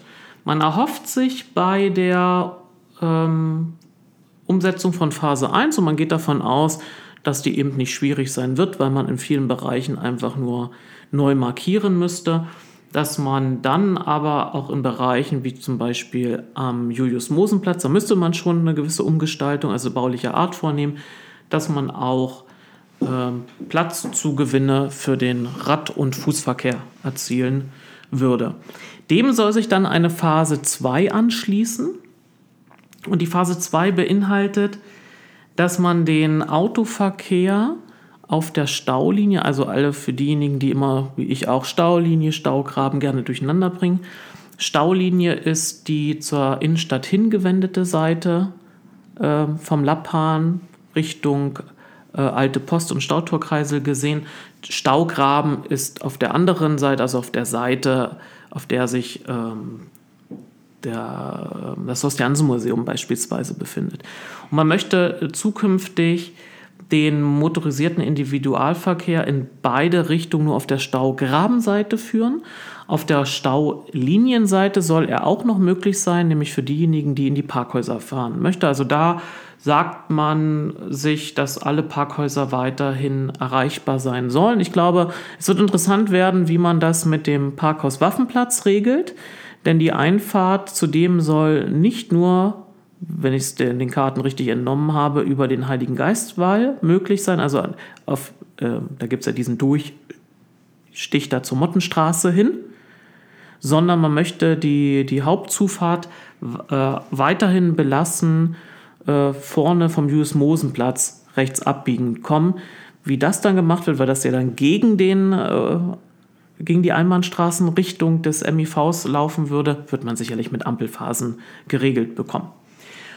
Und dann gehört auch noch zur Phase 2, ähm, dass man diese bisher bestehenden Doppelspuren, die es gibt, auf Höhe vom Horst-Jansen-Museum. Wenn man jetzt Richtung Pferdemarkt schaut, hat man ja auf der Seite die ähm, zur Heiligen Geiststraße gelegen sind, äh, mehrere Fahrbahnen. Dasselbe hat man nochmal vor dem Horst-Jansen-Museum. Und die Fahrbahnen vor dem Horst-Jansen-Museum würden dann weggenommen werden. Der in beide Richtungen laufende Verkehr würde dann aus dem Staugraben über die Kreuzungsanlage verschwenkt in die Fahrbahn geführt werden, die eben in Richtung Heiligen Geiststraße liegen und dann auf dem Pferdemarkt weitergeführt werden. Was man mit dem Platz dann vom Horst-Jansen-Museum macht, äh, darüber kann man sinnieren. Es gibt in dem Teilkonzept die Idee, dass man so einen Museumsvorplatz bilden könnte.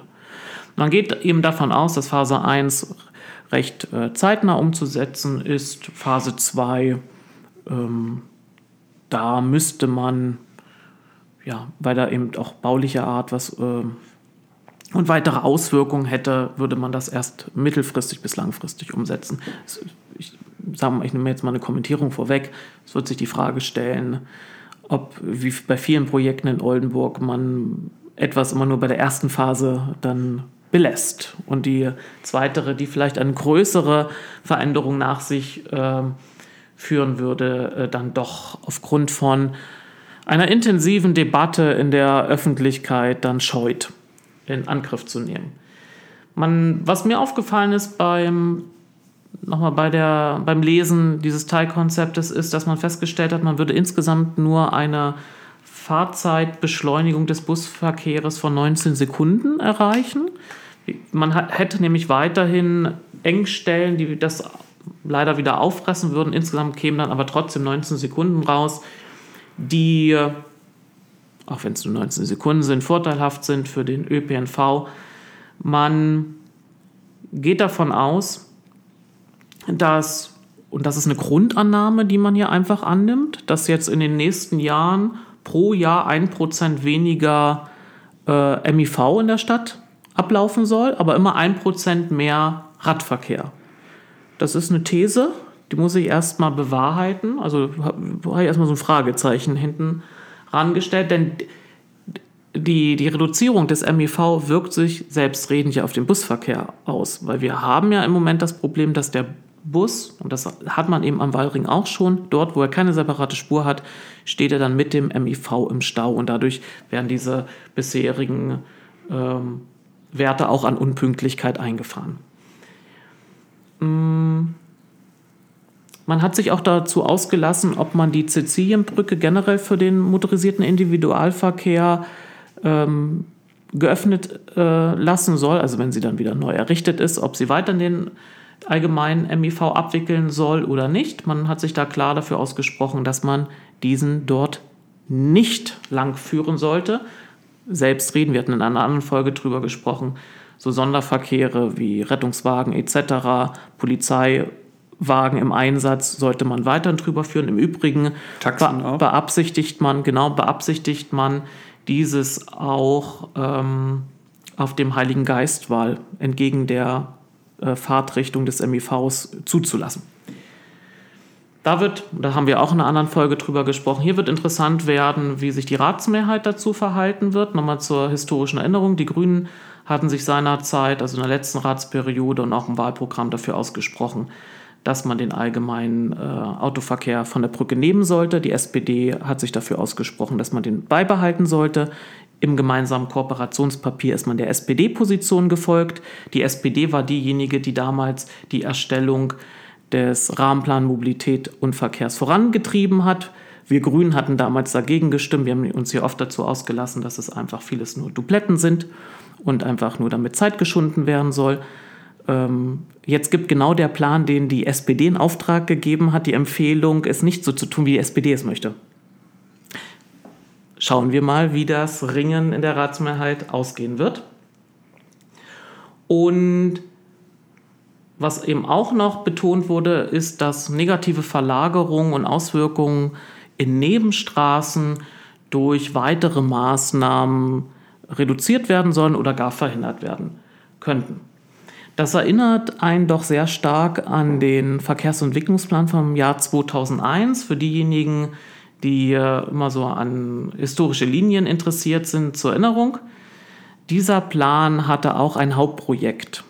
Und das war ein Einbahnstraßenversuch oder überhaupt eine Einbahnstraßenregelung des, auf dem Wallring. Also das, was wir jetzt haben, sollte damals schon gemacht werden.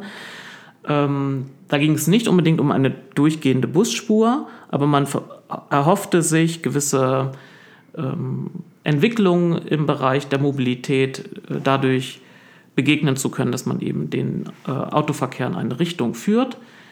Dieses Konzept ist nie in, weder in Gänze noch in Teilen umgesetzt worden, denn man hatte schon, als die Kommunalwahl 2001 gelaufen war, neuer Oberbürgermeister, das war Dietmar Schütz, äh, das Amt antrat, die damalige Verkehrsdezernentin, ähm, die auch Dezernentin äh, für das Umwelt, also damals gab es ein Umweltdezernat und sie war gleichzeitig, ähm, in dieses Umweltdezernat war der Bereich Verkehr eingebettet, Karin Oppert, verantwortete, so wie das dann ist, dann verantwortete die Dezernentin das Gesamtprojekt, durfte nur einen auf einer Teilstrecke den Versuch starten, nämlich zwischen Julius-Mosen-Platz und Theaterwall.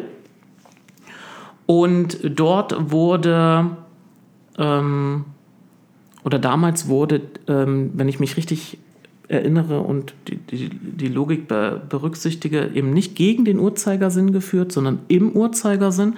Und da sind viele ähm, Pkw-Fahrende die dann Richtung Julius-Mosen-Platz und dann ähm, gegen den Uhrzeigersinn fahren wollten, aber es nicht mehr konnten, durch das Domviertel gefahren. Da gab es einen riesigen Aufschrei im Domviertel, da wohnen etliche Multiplikatoren, zum Beispiel auch gewisse oder wohnten dort Eigentümer der hiesigen Zeitung. Dann wurde innerhalb von drei Monaten so viel öffentlicher Druck aufgebaut, dass der damalige Stadtrat gegen die Stimmen von Grünen und PDS den Versuch gestoppt haben, obwohl, ich habe das ja dann alles recherchiert, ich habe mir alle Unterlagen besorgt, die ganzen Protokolle dieser Sitzungen, gab es ja genau wie, wie heute auch, Begleitgruppensitzungen. Da wurde schon, bevor dieser Versuch gestartet wurde, ganz deutlich gesagt vom Gutachterbüro, es wird Verlagerungen geben, denen muss man begegnen durch Verkehrs... Ähm, durch Anordnungen, weitere Anordnungen im Straßenverkehr. Das kann man aber erst machen, wenn man sieht, wohin die Verlagerungen stattfinden. Man hat prognostiziert, wo sie hin, wo es wo welche stattfinden werden, zum Beispiel Doppenviertel. Aber wenn sie dann eben stattfinden, dann regelt man durch Einbahnstraßen, neue Einbahnstraßenregelung, ähm, unterbindet man das dann. Aber, nochmal, ich wiederhole mich, man kann es erst machen, wenn es eintritt. Das hat man also schon vorher festgestellt die Verwaltung wollte das auch eigentlich, wollte es dann tun. Also man hat beobachtet, es gibt eine Verlagerung, okay, jetzt ordnen wir gewisse Maßnahmen an. Und obwohl die eigene Verwaltung es dem Rat auch so mitgeteilt hat, haben Rat und Oberbürgermeister den Versuch gestoppt. Und dann ist diese ganze Geschichte in eine Legendenbildung gegangen, das wäre alles gescheitert, das hätte nie funktioniert, jetzt macht man es doch wieder. Ja, die auch leider äh, medial, also in Social Media war zu beobachten, als das äh, Konzept, das neue Konzept der Einbahnstraßenregelung vorgestellt wurde. Äh, entsann, entsannen, in, in, ja, äh, entsandte sich? In, in Sonnen? Nein, ich ja, weiß jetzt auch nicht. Erinnerten sich scheinbar ähm, viele Leser daran, dass es ja diesen Versuch schon mal gab und dass das ja alles blöd war und nicht funktioniert hat. Ja, das ist, ähm, jetzt geht es aber genau um die andere Richtung. Wir haben auch, äh, es ist eine andere Zeit. Ja, man muss eben feststellen, dass der, dass der Versuch eben politisch beendet wurde. Er war gar nicht gescheitert, sondern es war sogar das eingetreten, was man prognostiziert hatte. Also was man jetzt auch sagt, es wird Verlagerungen geben, denen muss man begegnen. Nur man hat eben nicht äh, die Geduld aufgebracht, ihm zu begegnen. Und zum anderen hat man eben nur ein Teilstück dessen, mit einem Teilstück begonnen, was auch mit dazu führte, dass das Gesamtkonzept, also dass es dann noch schlechter ablief, als wenn man es auf einem größeren Stück getestet hätte, weil man weil die Verlagerungsverkehre wären dann anders gelaufen. Die wären nicht durchs Doppelviertel gelaufen, sondern dann hätten die Leute gesagt, da muss ich ja noch da lang, da lang, da, dann fahre ich doch über einen Autobahnring. Und am Ende war es dann so, dass man das der grünnahen Umwelt- und Verkehrsdezernentin angelastet hat und dann klar war, die wird nicht verlängert und dann hat die sich nach einem anderen Job umgeschaut, bevor ihre Amtszeit zu Ende ging. Also so ähnlich wie es äh, Gabi Niesen erging. Also man hat aber 20 Jahre gebraucht, um diese Legende, die da an die Welt gesetzt wurde, äh, zu beseitigen. Okay, das war das Teilkonzept. Ich habe jetzt die glorreiche Aufgabe, das Parkraummanagement, runder Kfz-Verkehr, ähm, einmal kurz vorzustellen. Das ist ja nun genau der Teil, der jetzt so ein bisschen zerfleddert wurde, sag ich mal, weil man hat ja die Gebührenerhöhung selbst und auch die Ausweitung ähm, der Bewirtschaftungszone schon rausgelöst und äh, separat betrachtet und in Teilen beschlossen. Ähm, deswegen ist es nicht so schön, dieses Konzept vorzustellen, weil das Konzept äh, an sich, dieses Teilkonzept, ähm, ist, wie ich finde, eigentlich ein gutes. Ähm, es beachtet und betrachtet, beachtet und betrachtet, ähm, nämlich äh, eigentlich alle relevanten Aspekte. Ähm, zum anderen auch das aufgesetzte Gehwegparken und geht darauf schon ein und sagt, ähm, Mensch, wenn das wirklich äh, kontrolliert werden würde und auch vernünftig geregelt und geahndet werden würde, dann würde das natürlich in dieses ganze Konzept auch mit reinspielen, weil was auf der Straße parkt, verlagert sich dann natürlich irgendwo hin. Ähm, ich versuche das jetzt mal weil nicht weil wir schon in vielen Folgen ausführlich drüber gesprochen haben, sondern weil es jetzt ja auch schon die Gebührenerhöhung selbst, die eine äh, Wirkung haben wird, äh, ja schon ja, herausgelöst wurde. Ähm, Nochmal nehme ich mir, glaube ich, nur die Punkte raus, die interessant sind, die jetzt hoffentlich noch nachträglich behandelt werden und umgesetzt werden. Die Teile nehme ich mir mal eben kurz raus. Zum einen, es gab jetzt schon bei den letzten Beschlüssen Entscheidungen, die entgegen der Empfehlung aus diesem Teilkonzept und dieses Gutachtens getroffen wurden. Dazu gehören zum einen, dass bei den Bewohnerparken sollte es laut Gutachtern keine Differenzierung ähm, bei, der, bei den Bewohnerparkgebühren nach Fahrzeuggewicht, Größe oder Motorisierung oder ähnlichem gehen, äh, geben, weil äh, das natürlich einen erhöhten Verwaltungsaufwand verursacht. Ähm, und äh, auch all dies nur funktionieren würde, wenn es eine durchgehende Kontrolle wirklich geben würde. So, und ähm, das ursprüngliche Gutachten kam halt äh, quasi auf das Fazit, dass eine Verdopplung der vorhandenen Parkgebühren innerhalb von zwei Jahren vorstellbar wäre.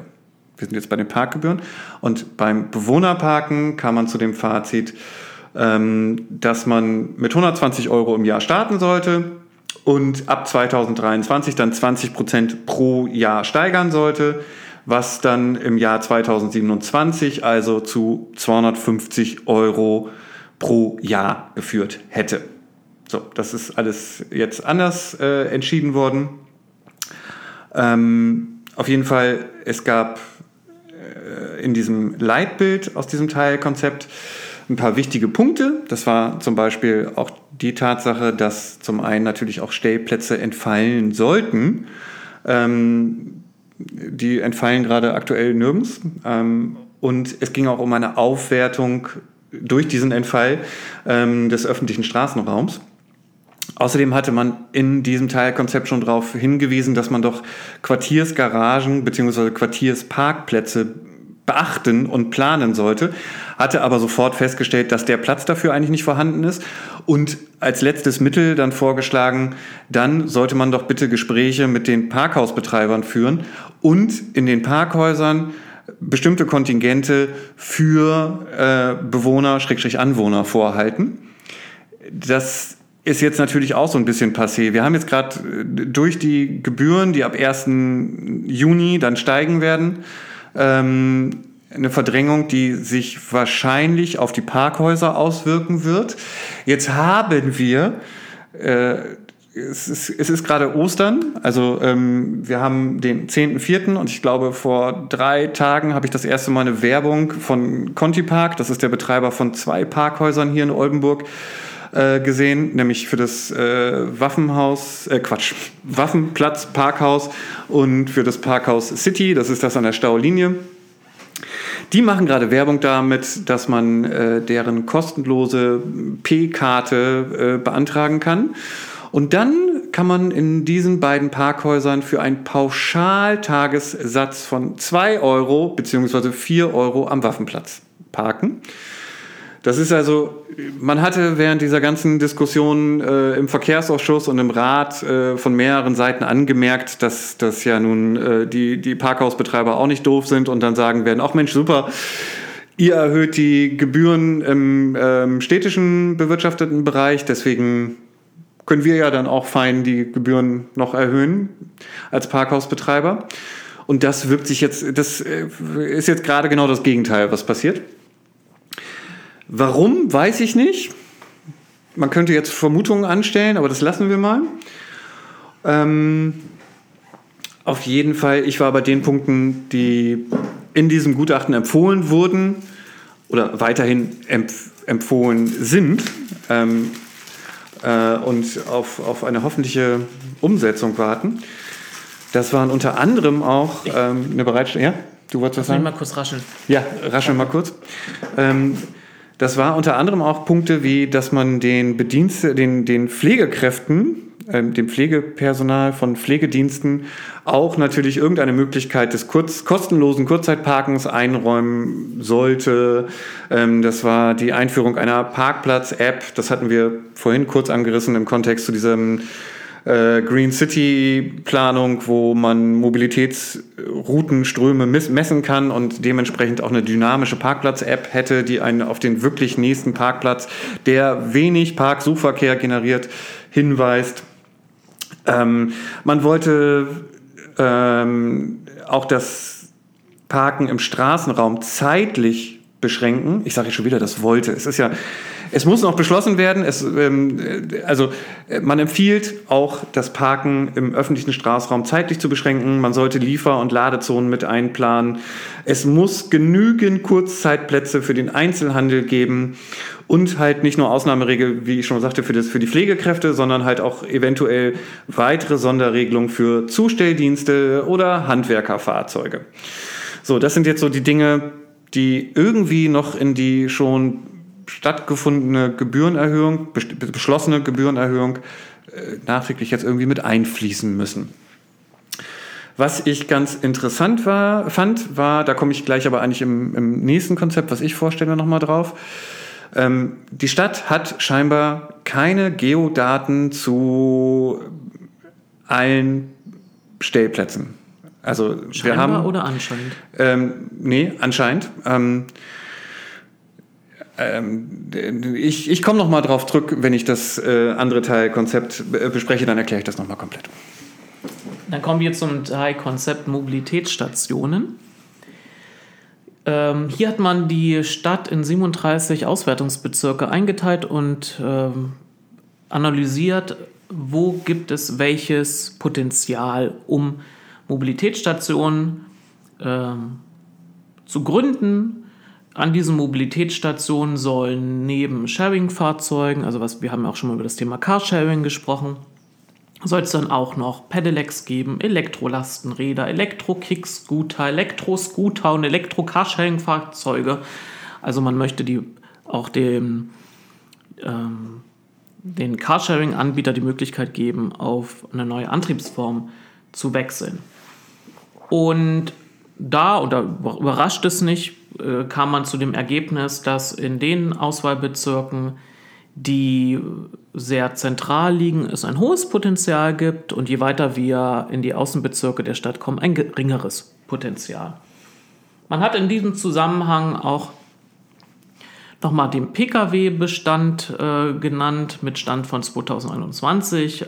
Also es wären dann 88.720 Pkw in der Stadt. Und äh, an Carsharing-Fahrzeugen gab es im zweiten Quartal 2022 85 Stück. In Karlsruhe, das hatte Lars auch schon mal in einer Folge erwähnt, ist die Abdeckung um das Achtfache höher, also gerechnet auf die Einwohnerzahl. Und man hat sich als Maßnahme neben der Bildung eben von diesen verschiedenen äh, oder von den zahlreichen Mobilitätsstationen auch einen Anwuchs der Carsharing-Flotte erdacht mit einem äh, Zielwert von 1090 Fahrzeugen für das Jahr 2030.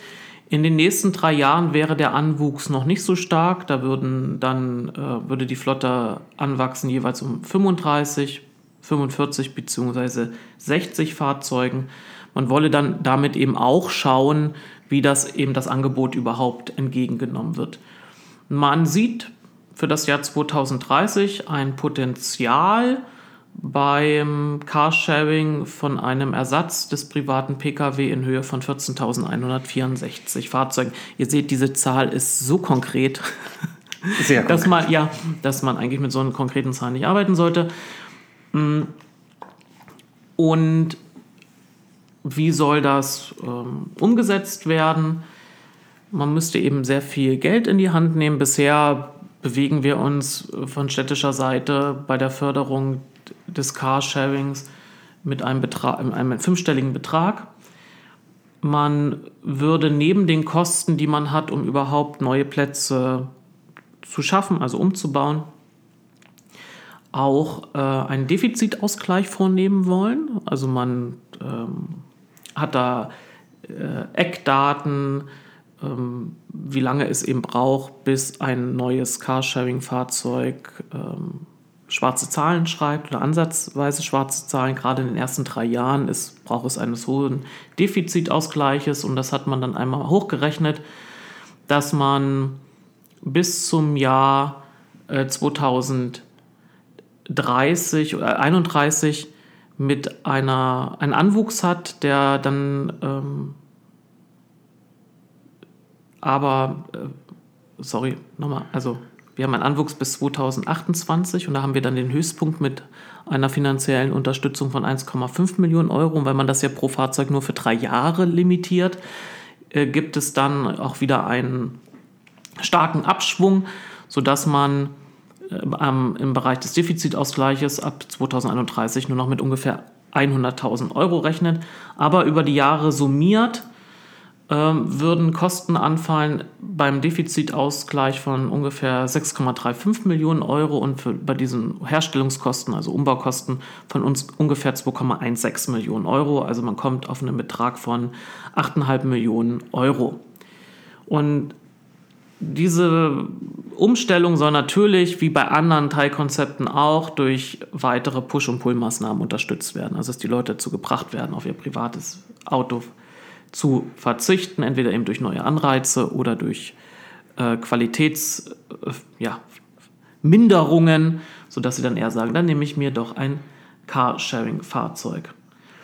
Ähm, man hat ähm, den Plan, dass man jedes Jahr neue Plätze ausschreibt. Also die Stadt betreibt das selbst nicht, sondern private Anbieter äh, können sich dann auf so eine Ausschreibung bewerben. Man möchte dann jeweils Bezirke nehmen, in denen es ein hohes Potenzial gibt und dann einen Bezirk, in dem es ein geringes Potenzial gibt. Das kombiniert man, das erschließt sich einem. Ich, wenn ich jemanden finden möchte, der auch in Gebieten mit einem geringen Potenzial äh, unternehmerisch Wagemut aufbringt, dann muss ich ihm gleichzeitig anbieten, hier kommst du in Bezirke, aber auch mit einem hohen Potenzial.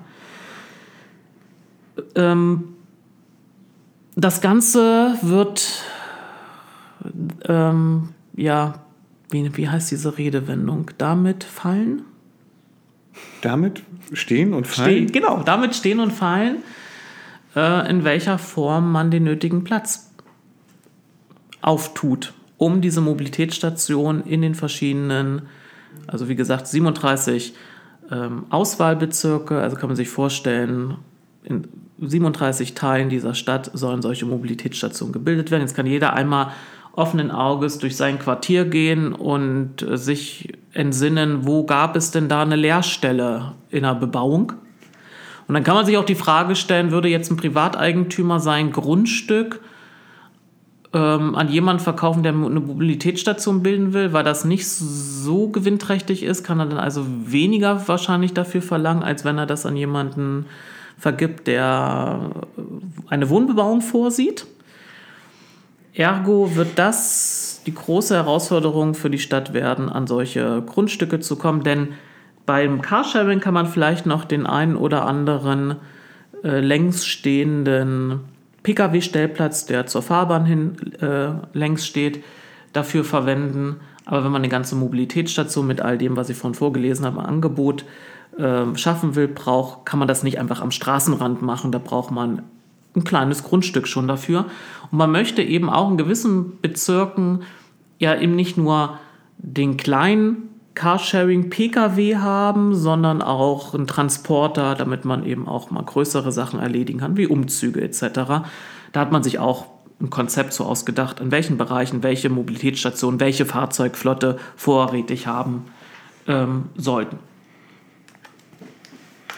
Ja, hinzu kommt, dass wir, glaube ich, ja ab 2030, 2032 ähm, fast nur noch Elektrofahrzeuge zulassen wollen, ähm, sollen. Und die brauchen dann auch noch eine Ladesäule. Also äh, Platz, Platz, Platz, Platz. Das Platz. soll mit implementiert werden. Ja, ja hatten wir. Also wenn wir jetzt wieder an das Thema denken, Quartiersgaragen, dann äh, buhlt man hier schon mit zwei Teilkonzepten um denselben mangelnden Raum. Ja. Was da mit reingreift, ist ähm, das Konzept für diese Ladeinfrastruktur und die E-Mobilität generell. Das ist auch ein Teilkonzept. Ähm, aktuell haben wir, also aktuell heißt, äh, als, dieses Kon äh, als dieses doch Teilkonzept erstellt wurde, ähm, Ende 2022, letztes Quartal 2022 muss es gewesen sein. Wir haben aktuell 139 öffentliche Ladepunkte in Oldenburg. Und dieses Teilkonzept Ladeinfrastruktur E-Mobilität ist ein im Endeffekt nur ein mathematisches Modell, was von irgendwelchen Annahmen ausgeht, wie sich dieses ganze Thema entwickeln wird über diesen Zeitraum. Ähm, und das kann man jetzt aus vielen Blickwinkeln betrachten, aber es ist, wie gesagt, einfach im Endeffekt nur eine Hochrechnung, die auf viele, viele, viele Zahlen und ähm, viele, viele Werte kommt.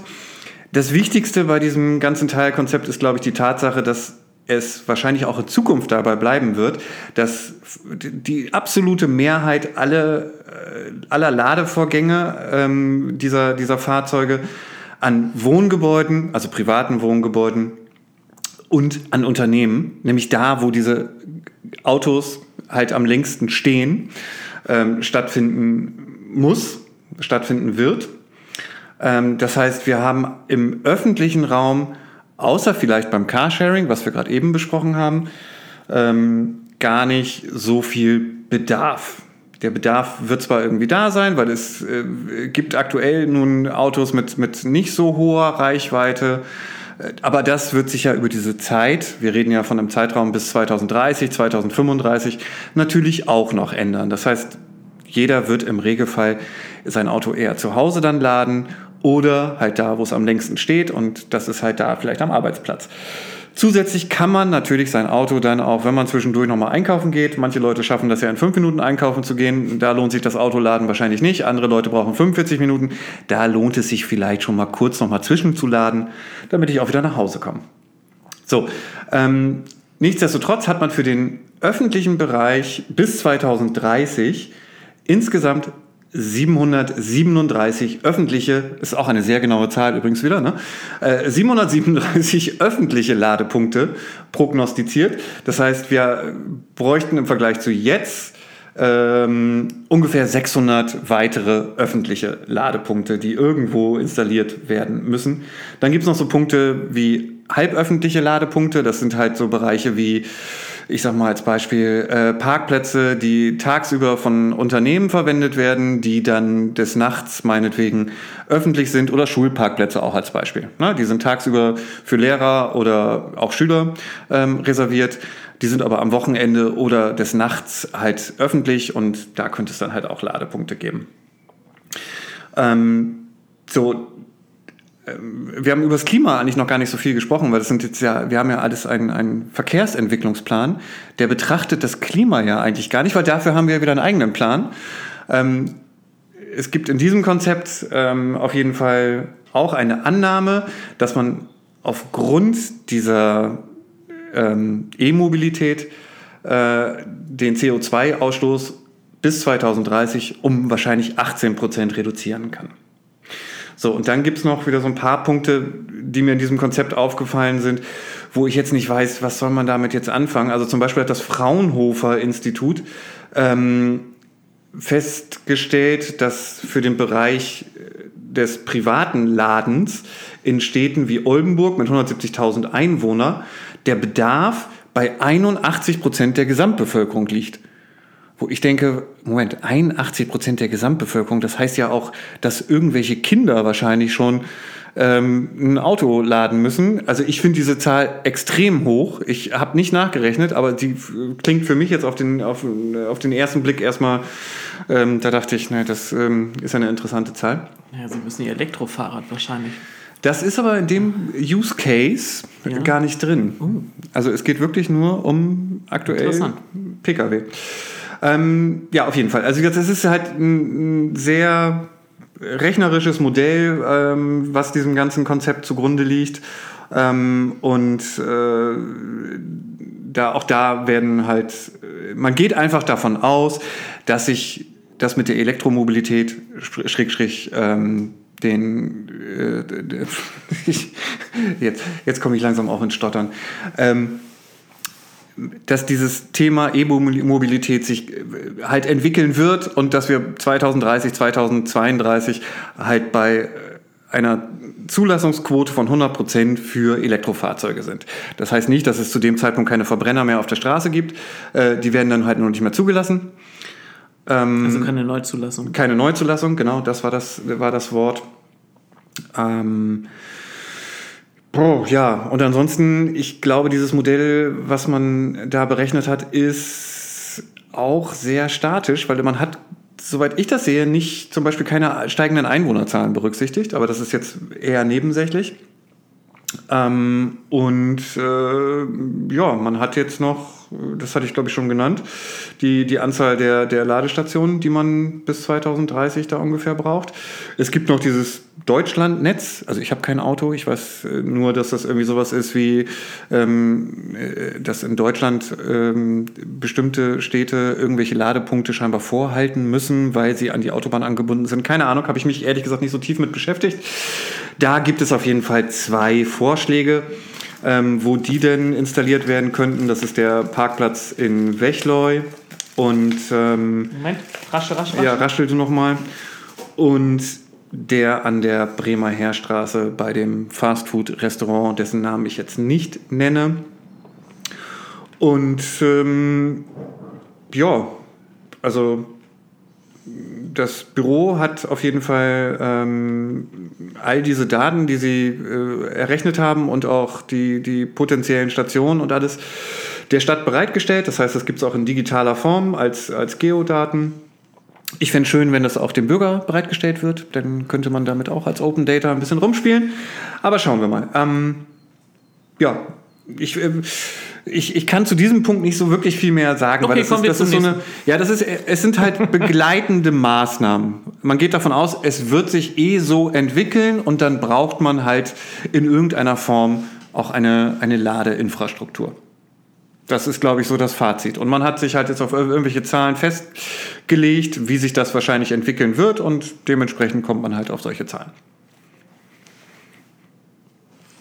Ja. Man musste ja diesen die Erstellung dieses Rahmenplans ja auch mit irgendwie Sachen unterfüttern. Richtig. Dann muss, musste ja irgendwie auch begründen, warum man nicht aktuell schon beschlossene Sachen umsetzt, sondern wieder jahrelang auf die Erstellung eines Konzeptes warten. Oder von Konzepten warten darf. Und so kommen wir zum Teilkonzept Park and Ride und Bike and Ride. Ähm, da gab es übrigens vor kurzem einen Leserbrief in der Nordwestzeitung, der sich auf eine Berichterstattung der Nordwestzeitung bezog. Da hatte ja ähm, die Nordwestzeitung auch über das Teilkonzept berichtet und der Leserbrief Briefschreiber kritisierte, dass ja das, was da die NWZ geschrieben hat, sich nur auf den Ist-Zustand beziehen würde, weil man kam zu dem Fazit, das ist eben das Fazit des Teilkonzeptes, der Gutachter, dass man sich in der Öffentlichkeit von diesem Teilkonzept mehr erhofft, als es höchstwahrscheinlich bringen wird. Das liegt nicht, und das nehme ich vorweg, liegt nicht daran, dass man sich auf die bisherigen Standorte, die eben nicht in der Form funktionieren, wie man sich das gewünscht hat, äh, ausruhen möchte, sondern an den Gesamtvoraussetzungen in dieser Stadt und an der Umsetzung, Dauer, Umsetzungsdauer, Umsetzungsumfang anderer Konzepte. Also man hat die bisherigen Standorte in der Stadt, die man, und da beziehe ich mich jetzt auf das Thema Park and Ride, kann man im Grunde aktuell kombinieren mit Park and ähm, äh, mit Bike and Ride, also an den äh, Auf- und Abfahrten unseres Autobahnringes äh, befinden sich Parkplatzanlagen, an denen es auch Anlehnbügel für Fahrräder gibt. Und die Idee, dass man hier sein Auto stehen lässt und dann mit dem ÖPNV oder mit etwas anderem, damals gab es noch keine Leihräder, in die Stadt weiterfährt, das hat sich nicht bewahrheitet. Denn die, und so ist nun mal der, der Autobahnring gebaut. Der, da befinden sich die Abfahrten so dicht an dem Zielpunkt, und der Zielpunkt ist oft die Innenstadt, dass es sich für den Autofahrenden nicht lohnt, das Auto abzustellen und dann auf, zur Bushaltestelle zu laufen, auf den Bus zu warten. Das lohnt sich weder finanziell noch zeitlich, sodass die bisherigen Anlagen ähm, eigentlich nur ein Prozent der Pendlerströme ähm, erfasst. Wir haben ungefähr 43.000 Ein- und 23.000 Auspendelnde jeden Tag. Denn die Leute treffen sich dort in der Regel, um Fahrgemeinschaften zu bilden. Und das ist auch wichtig und das sollen sie auch weiterhin tun. Nur diese Standorte wird man nicht verändern können. Die Abfahrten befinden sich dort, der Autobahnring ist so gebaut. Ähm, deren Attraktivität kann man nur dadurch versuchen zu verbessern, dass man vor allem beim Thema Bike and Ride etwas tut. Und da beabsichtigt man auch, eine Aufwertung dadurch vorzunehmen, dass man auch Schließfächer anbietet, also mehr kommt und dann eben auch kombiniert wiederum. Wir haben das mit anderen, bei anderen Sachen schon besprochen, dass man eben doch auch dort dann ein entsprechendes Fahrrad sich vielleicht auch ausleihen kann. Aber man wird mit den bisherigen Standorten dort nicht signifikant ein, ja, eine Erhöhung dessen erreichen, was man sich immer vom Park und Ride erhofft, sondern man müsste eben neue äh, Plätze schaffen und die müssen eben woanders liegen. Und da hat man sich eben die äh, stark äh, von Pendlerströmen betroffenen Ein- und Ausfallstraßen genommen und hat eben ähm, dann was was machst du mit der Maus? Lars, ich brauche meine Maus. Ich mach, achso. Für meine Notizen, danke. Man hat eben diese Straßen betrachtet und festgestellt, wenn man dort die Einpendelnden und äh, vor allem die Einpendelnden ja, abfangen möchte und äh, zum Umstieg in den ÖPNV bewegen möchte, muss man das sehr früh tun, also am besten am Stadtrand. Und so kam man auf ähm, Vorschläge für neue Bereiche, beispielsweise an der Ammerländer Heerstraße möchte man mit einem Grundstückseigentümer, ein Grundstück, das sich hinter Bruno Kleine befindet, ins Gespräch begeben. An der Ploerfelder Straße wiederum würde es eine Fläche betreffen, die noch einem Landwirt gehört. Dann hätten wir die Alexanderstraße, das wäre dann auf Höhe des ähm, Fliegerhorstes. Wir hätten eine Stelle an der Donnerschwerstraße oder eben auch ähm, in Etzhorn. Da würde man versuchen, Parkplätze zu nutzen, die bisher zu Einkaufszentren gehören. So beispielsweise auch, ähm, also bei Kaufland. Und, oder man äh, sehe auch vor, mit IKEA ins Gespräch zu gehen. Diesen P Punkt dort würde man aber nicht generell als äh, Park-and-Ride-Platz ähm, Dauer, also durchgängig betreiben, sondern nur eventbezogen. Also wenn man zusätzliche Kapazitäten bräuchte. Denn nur weil man da einen Platz baut, wird es nicht dazu führen, dass die Leute umsteigen, sondern man muss eben ein entsprechendes ÖPNV-Angebot auch haben, das dort mit einer hohen Taktung fährt und wiederum die auch dann, wenn sie dann in den Innenstadtbereich hineinfahren, also die Busse, nicht dann im Stau mit dem MIV stehen. Also man kann erkennen, dass Park und Ride, Park und Ride wird nur funktionieren, wenn der ÖPNV sich signifikant verbessert. Und das kann er aber auch nur tun, wenn die Zahl an PKWs abnimmt, damit er besser durch den, also dass der Stau einfach nicht mehr entsteht. Also das sind so, und da, da kommt man schon bei dem Punkt an, was ist zuerst, die Henne oder das Ei? Weil eigentlich möchte man damit ja erreichen, dass die Pkw-Dichte abnimmt. Gleichzeitig braucht man aber schon abnehmende Pkw-Dichte, damit es überhaupt einen Ansatz von ähm, Erfolg ähm, zeitig. Und deswegen kommen eben die Gutachter zu dem Ergebnis, dass die Erwartungshaltung, das würde sehr viel bringen, viel höher ist, als es nachher tatsächlich ähm, bringen wird. Denn, und darüber haben wir auch schon hier bei uns im Podcast gesprochen, bevor man nicht an die Flächen kommt, und dafür muss man auch schon viel Geld in die Hand nehmen, denn wenn ich weiß, da will die Stadt was ähm, umsetzen, wo es eine hohe Erwartungshaltung äh, der Bevölkerung gibt, das heißt der Wählenden, dann kann ich auch mit gewissen Preisen etwas höher gehen. Und das Geld wächst ja immer noch nicht auf Bäumen. Und wir haben gerade beim anderen Teilkonzept gehört, dass wir allein fürs Thema Carsharing in dem Teilkonzept Mobilitätsstation über 8 Millionen Euro brauchen werden in den nächsten Jahren. Also aktuell ist die Förderung eben liegt bei einer fünfstelligen oder vielleicht niedrigen sechsstelligen Zahl. Ähm, da ähm, werden noch um die schrecklichsten Redewendungen dieser, diese, dieser Sprache zu bedienen, noch dicke Bretter gebohrt werden müssen. Und noch ganz kurz äh, zurück zum Thema Bike and Ride hier sieht, die, sieht das Teilkonzept vor, dass auch an anderen Bereichen, die nicht kombiniert sind mit diesen ähm, Park-and-Ride-Plätzen, auch ähm, zusätzliche Bike-and-Ride-Plätze äh, gebildet werden. Wir sprechen hier aber nur über eine Größenordnung ungefähr von vier oder fünf zusätzlichen ähm, Bike-and-Ride-Plätzen. Und man kann erahnen, wie die, und ihr habt das jetzt schon bei den äh, Park-and-Ride-Plätzen gehört, die bisherigen sind ja sehr, eben aufgrund des Autobahnrings, sehr zentral gelegen in der Stadt. Und die zusätzlichen, die kommen sollen, sind, befinden sich dann eben im Stadtnorden, der da eben bisher noch nicht, also, weil man vergisst, also so ging es mir und so geht es Bekannten von mir, wenn man sich nochmal Oldenburg auf der Karte anguckt, dann kommt noch ganz viel Stadt, wenn man nördlich nach Norden fährt. Und dasselbe ist eben auch nochmal, wenn man den Innenstadtring nach Süden verlässt. Es ist ein bisschen so schon so diese Berliner Blase, die man hat, wenn man sehr zentral wohnt, dass dann noch sehr viel außerhalb des Rings ist. Und da möchte man eben dann eben auch äh, Plätze schaffen im Norden und im Süden der Stadt. Du bist am Ende ans Ende gescrollt. Deswegen hatte ich mir die Maus geklaut und bei mir gescrollt.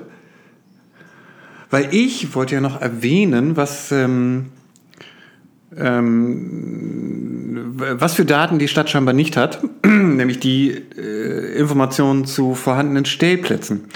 Ähm, also private Stellplätze, gewerbliche Stellplätze, halböffentliche Stellplätze, generell Stellplätze. Diese Informationen hat die Stadt nicht, deswegen musste ähm, das Teilkonzept, was äh, das E-Mobilitätsteilkonzept, eine scheinbar mittelmäßig aufwendige Berechnung anstellen, um ungefähr irgendwie auf die Zahl zu kommen, ähm, was haben wir denn überhaupt an Stellplätzen, wie viel können privat geladen werden und so und hin und her. Ähm, ich habe die, äh, jetzt habe ich mich wieder verscrollt. Ähm, ich, ich muss nochmal scrollen, Entschuldigung. Ähm, ich suche, ich suche äh, und ich suche immer noch. Soll ich scrollen? Nee, ich glaube, jetzt musst du nicht scrollen, jetzt muss ich nur zwischen diesen ganzen Zeilen hin und her fliegen. Äh, bob, bob, bob. Also man, man, hat auf jeden Fall in diesem Teilkonzept ähm, 106, äh, 124.631 Stellplätze identifizieren können. Davon sind 55.517 als private Stellplätze, 12.818 als gewerbliche Stellplätze und 35.499 als halböffentliche Stellplätze sowie 20.797 als öffentliche Stellplätze identifiziert wurden. So, das ist, ähm, prinzipiell eine äh, interessante Zahl, weil die im Parkraummanagement keine Verwendung findet. Das heißt, da haben zwei Büros sich die Mühe gemacht. Das eine hat die, die glaube ich, vor Ort, ja, also das Parkraummanagement hat quasi äh, in den Quartieren, in denen sie gezählt haben, einfach die Plätze gezählt und hat dann irgendwie auch festgestellt, dass hier auch viel außerhalb von markierten Flächen geparkt wird und aufgesetztes Parken und hin und her. Und die Kollegen, die das äh, Konzept für die E-Mobilität bearbeitet haben, die haben scheinbar anhand der Satellitenbilder oder ich weiß nicht, wie ähm, das, äh, die Methodik ist nicht komplett beschrieben, sich ähm, mal die Arbeit gemacht und diese Stellplätze wirklich äh, kartiert. Und ähm, deswegen finde ich die Geodaten, die sie geliefert haben, auch ganz interessant, weil mit denen könnte man sicherlich noch äh, andere interessante Hochrechnungen erstellen. Aber das ist ein anderes Thema. So, das wollte ich dazu noch eben kurz sagen. Ähm, und auf jeden Fall sind sie dann mit diesen Zahlen ähm, final zu dem Abschluss gekommen, dass sie dass 78 Prozent der Kfz-Eigentümer ähm, eine eigene Parkfläche sozusagen haben, auf der sie halt auch laden und natürlich im Umkehrschluss auch parken können. Ähm, und im Umkehrschluss also 22 Prozent äh, der ich sag mal vorsichtig Einwohner, weil so genau haben sie es nicht äh, deklariert, der Haushalte vielleicht, ähm, ohne Parkmöglichkeit sind. Das heißt, wenn diese Zahlen äh, grob richtig sind, heißt es im Umkehrschluss, 22 Prozent der Oldenburger parken in irgendeiner Form auf der Straße. Was gar nicht so viel Oder ist. Oder halb aufgesetzt. Oder halb aufgesetzt, was aber gar nicht so viel ist. Nur auch da, ist, wie gesagt, ich finde diesen Datenaspekt ja sehr interessant, weil diese Daten haben wir nicht. Wir wissen also auch nicht, wie zum Beispiel am Wochenende irgendwelche Parkhäuser oder Parkflächen ausgelastet sind, also äh, aus, aus dem Umland oder durch Oldenburger oder irgendetwas. Ähm, das wären alles natürlich irgendwie sehr interessante Daten, wo man ein paar interessante Prognosen vielleicht mit herstellen könnte. Ich muss mich korrigieren. Du musst dich korrigieren? Ja, mein, mein, mein Oder halb aufgesetzt war falsch. Du hast ja gesagt, auf der Straße und nicht auf der Fahrbahn. Ach so. Und die Nebenanlagen gehören ja zur Straße. Ja. Ja, ja. Hm. So gesehen hast du da recht. Ähm, so, ich finde das Fazit also ich, wir sind ja, glaube ich, schon in, in, in, der, in der Fazitminute. Wir sind ja auch in der Zeit, glaube ich, ich weiß nicht wo. Egal, nicht immer über nee, die nee, Zeit ich, äh, reden. Nicht reden. Also reden ja, nicht reden. aber nicht darüber. Nicht im Podcast reden. Bist du verrückt? ähm, das Fazit ist, glaube ich, es ist alles eine wieder sehr doch eher langfristige Planung, die äh, aus vielen Begleitmaßnahmen äh, besteht, die mit die von einer Entwicklung ausgehend, die einfach irgendwie wahrscheinlich stattfinden wird. So, es, es werden, die Leute werden mehr sich demnächst eher ein äh, elektrisches Fahrzeug kaufen. Es werden wahrscheinlich wieder mehr Leute Fahrrad fahren. Es, es wird, es wird, es wird vielleicht und so wird sich entwickeln und das begleiten wir ein bisschen. Wir haben äh, kaum Maßnahmen, die wirklich irgendetwas ähm, produzieren, sag ich mal, also irgendetwas ähm, vorgeben. Ähm, und also die eine gewisse Konkret Konkretheit schon haben. Die eine gewisse Konkretheit schon haben. Und es sind halt alles sehr natürlich verkehrslastige. Also wir haben einen Verkehrsentwicklungsplan. Ähm, Nein. Wir, ja, wir haben wir nicht, aber äh, da, irgendwie haben wir ihn trotzdem noch, weil es geht immer noch um den Verkehr, der sich entwickeln soll. Wir haben zwar den, den Klimaplan, aber wir haben dieses, dieser ganze Aspekt ähm, Sicherheit findet zum Beispiel kaum in irgend, also wir haben keine Vision Zero, sag ich mal. Mhm. Und wir haben auch extrem wenig willst bis noch, gar nicht. Willst du noch dem Zuhörenden, der jetzt zum ersten Mal sich mit dem Thema überhaupt beschäftigt, sagen, was Vision Zero ist? Vision Zero heißt keinerlei Verkehrstote. Mhm. Ähm, so, und wir haben auch eigentlich nichts, was sich in irgendeiner Form mit Aufenthaltsqualität oder Lebensqualität beschäftigt. Das ergibt sich irgendwie vielleicht aus irgendwelchen anderen Konzepten, die hier noch irgendwo rumschlummern. Ja, du hast ähm, den Masterplan Grün vergessen. Ja. Auf irgendwie 186 Seiten, der endlich mal fertiggestellt wurde, nachdem wir, lass mich überlegen, 2012 die Stelle geschaffen haben, die das erarbeiten sollte. Hm? Ja. ja, wir haben das Fahrradkonzept, was Platz fordert und Platz benötigt. Wir haben das Carsharing-Konzept, was Platz fordert und Platz benötigt. Das einzige Konzept, was uns Platz gibt, in Anführungsstrichen, ist das Parkraummanagement, was auch ähm, nicht voraussetzt, aber was auch vorschlägt, dass natürlich auch Stellplätze wegfallen sollen. Ob das geschehen wird, weiß ich nicht. Ähm, und dann haben wir unsere ähm, ÖPNV-Spur, die eventuell im Bereich Staulinie ähm, ein bisschen Fläche freigibt. Das Absurde oder vielleicht auch Humor, Humoreske an diesem ganzen Plan ist, dass diese Umgestaltung des Wallrings, die ja, wie ich vorhin erzählte und du auch nochmal äh, berichtetest, ja vor 20 Jahren für viele der Horror war, die wahrscheinlich leichteste umzusetzende Maßnahme sein wird, äh, wenn man das mit dem Rest vergleicht. Ja. Das ist schon. Also deswegen, ich. Was ähm, geben wir dem Hörer abschließend zum Mobilitätsplan noch Und der mit? Hörerin auch. Der, Entschuldigung, der Hörerin auch und allen dazwischen. Ähm, was geben wir dem noch mit?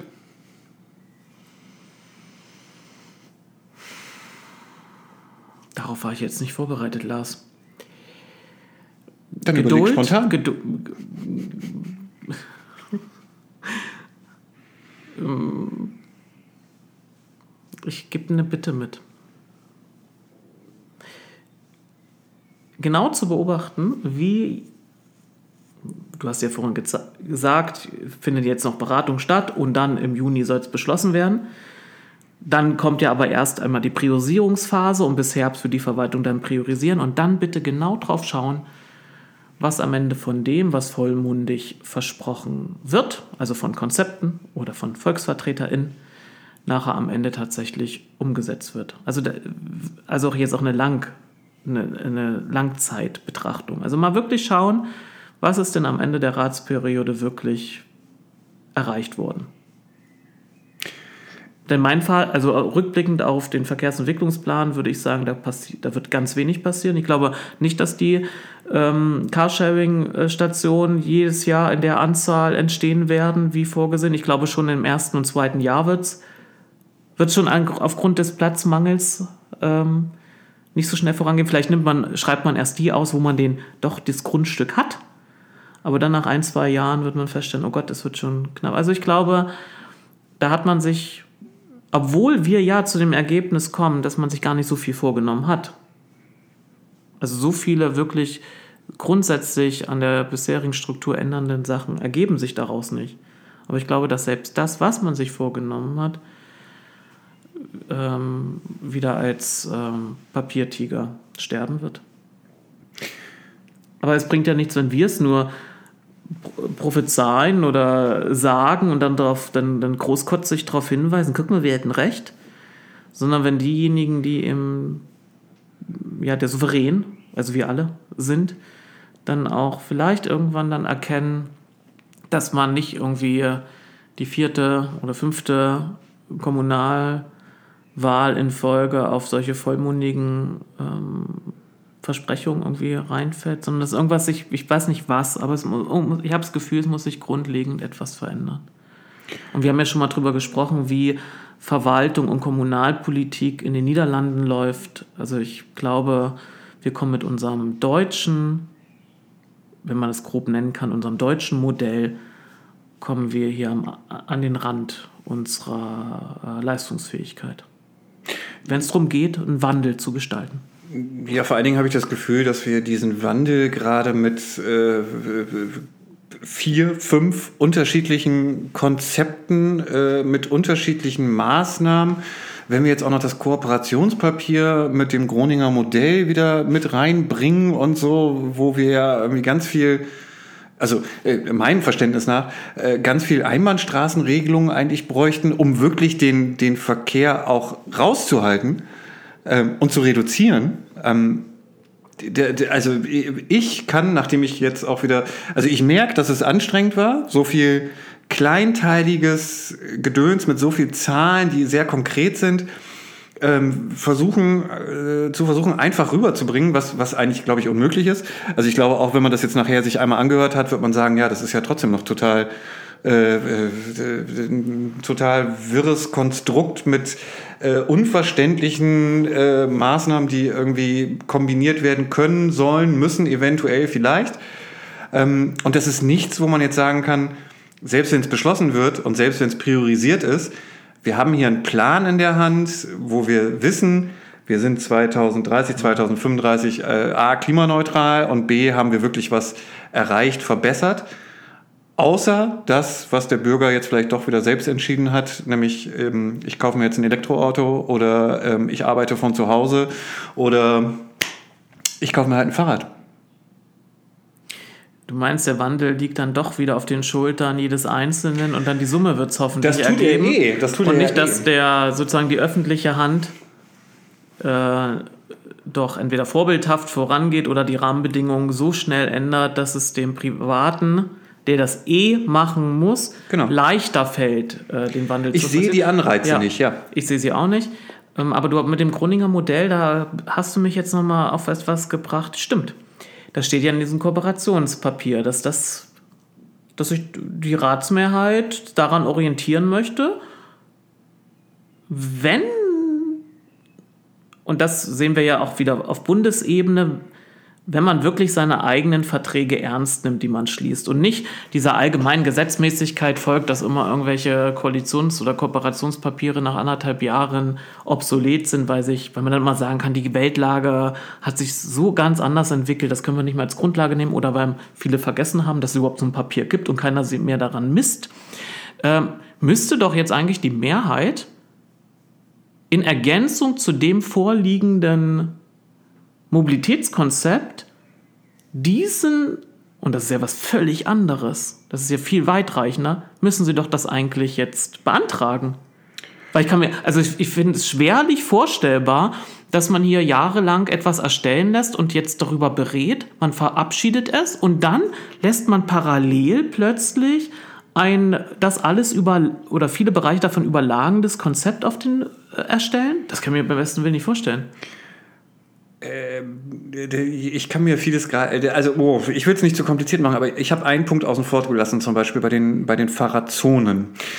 Ähm, bei den Fahrradzonen sagt das Gutachten, lasst uns mal vielleicht das Ziegelhofviertel als Modellversuch machen. Wir sehen bei den Fahrradzonen eh keinen großen Mehrwert in Sachen, ne? also das wird nicht die Leute dazu bringen, aufs Fahrrad umzusteigen oder Nein, weil wir eh ein Nebenstraßennetz haben, wo man in der Regel auf der Fahrbahn Richtig. fährt und Tempo 30 hat. Genau. Nichtsdestotrotz sagen sie, wenn dieses, dieser Modellversuch mit dem Ziegelhof als Fahrradzone funktionieren würde, könnte man bis 2030 alle 30er-Zonen innerhalb des Autobahnrings als Fahrradzonen umgestalten. So, das wirkt sich ja auch, ja, du guckst so, steht drin. Also, wenn umgestalten bedeutet, nicht nur ein anderes Etikett ranzuhängen. Also umgestalten wirklich heißt, eine bauliche Maßnahme zu vollziehen. Frage ich mich, wo soll das erst einmal das planerische städtische Personal herkommen und dann noch die Firmen. Ja, da hängt viel dran und da hängt natürlich dann auch dran, wenn man dann zeitgleich irgendwie versucht, Einbahnstraßenregelung im Ja. Innenstadtbereich für. Aber was hat das jetzt mit meinem, mit meinem Einwurf zum Groninger?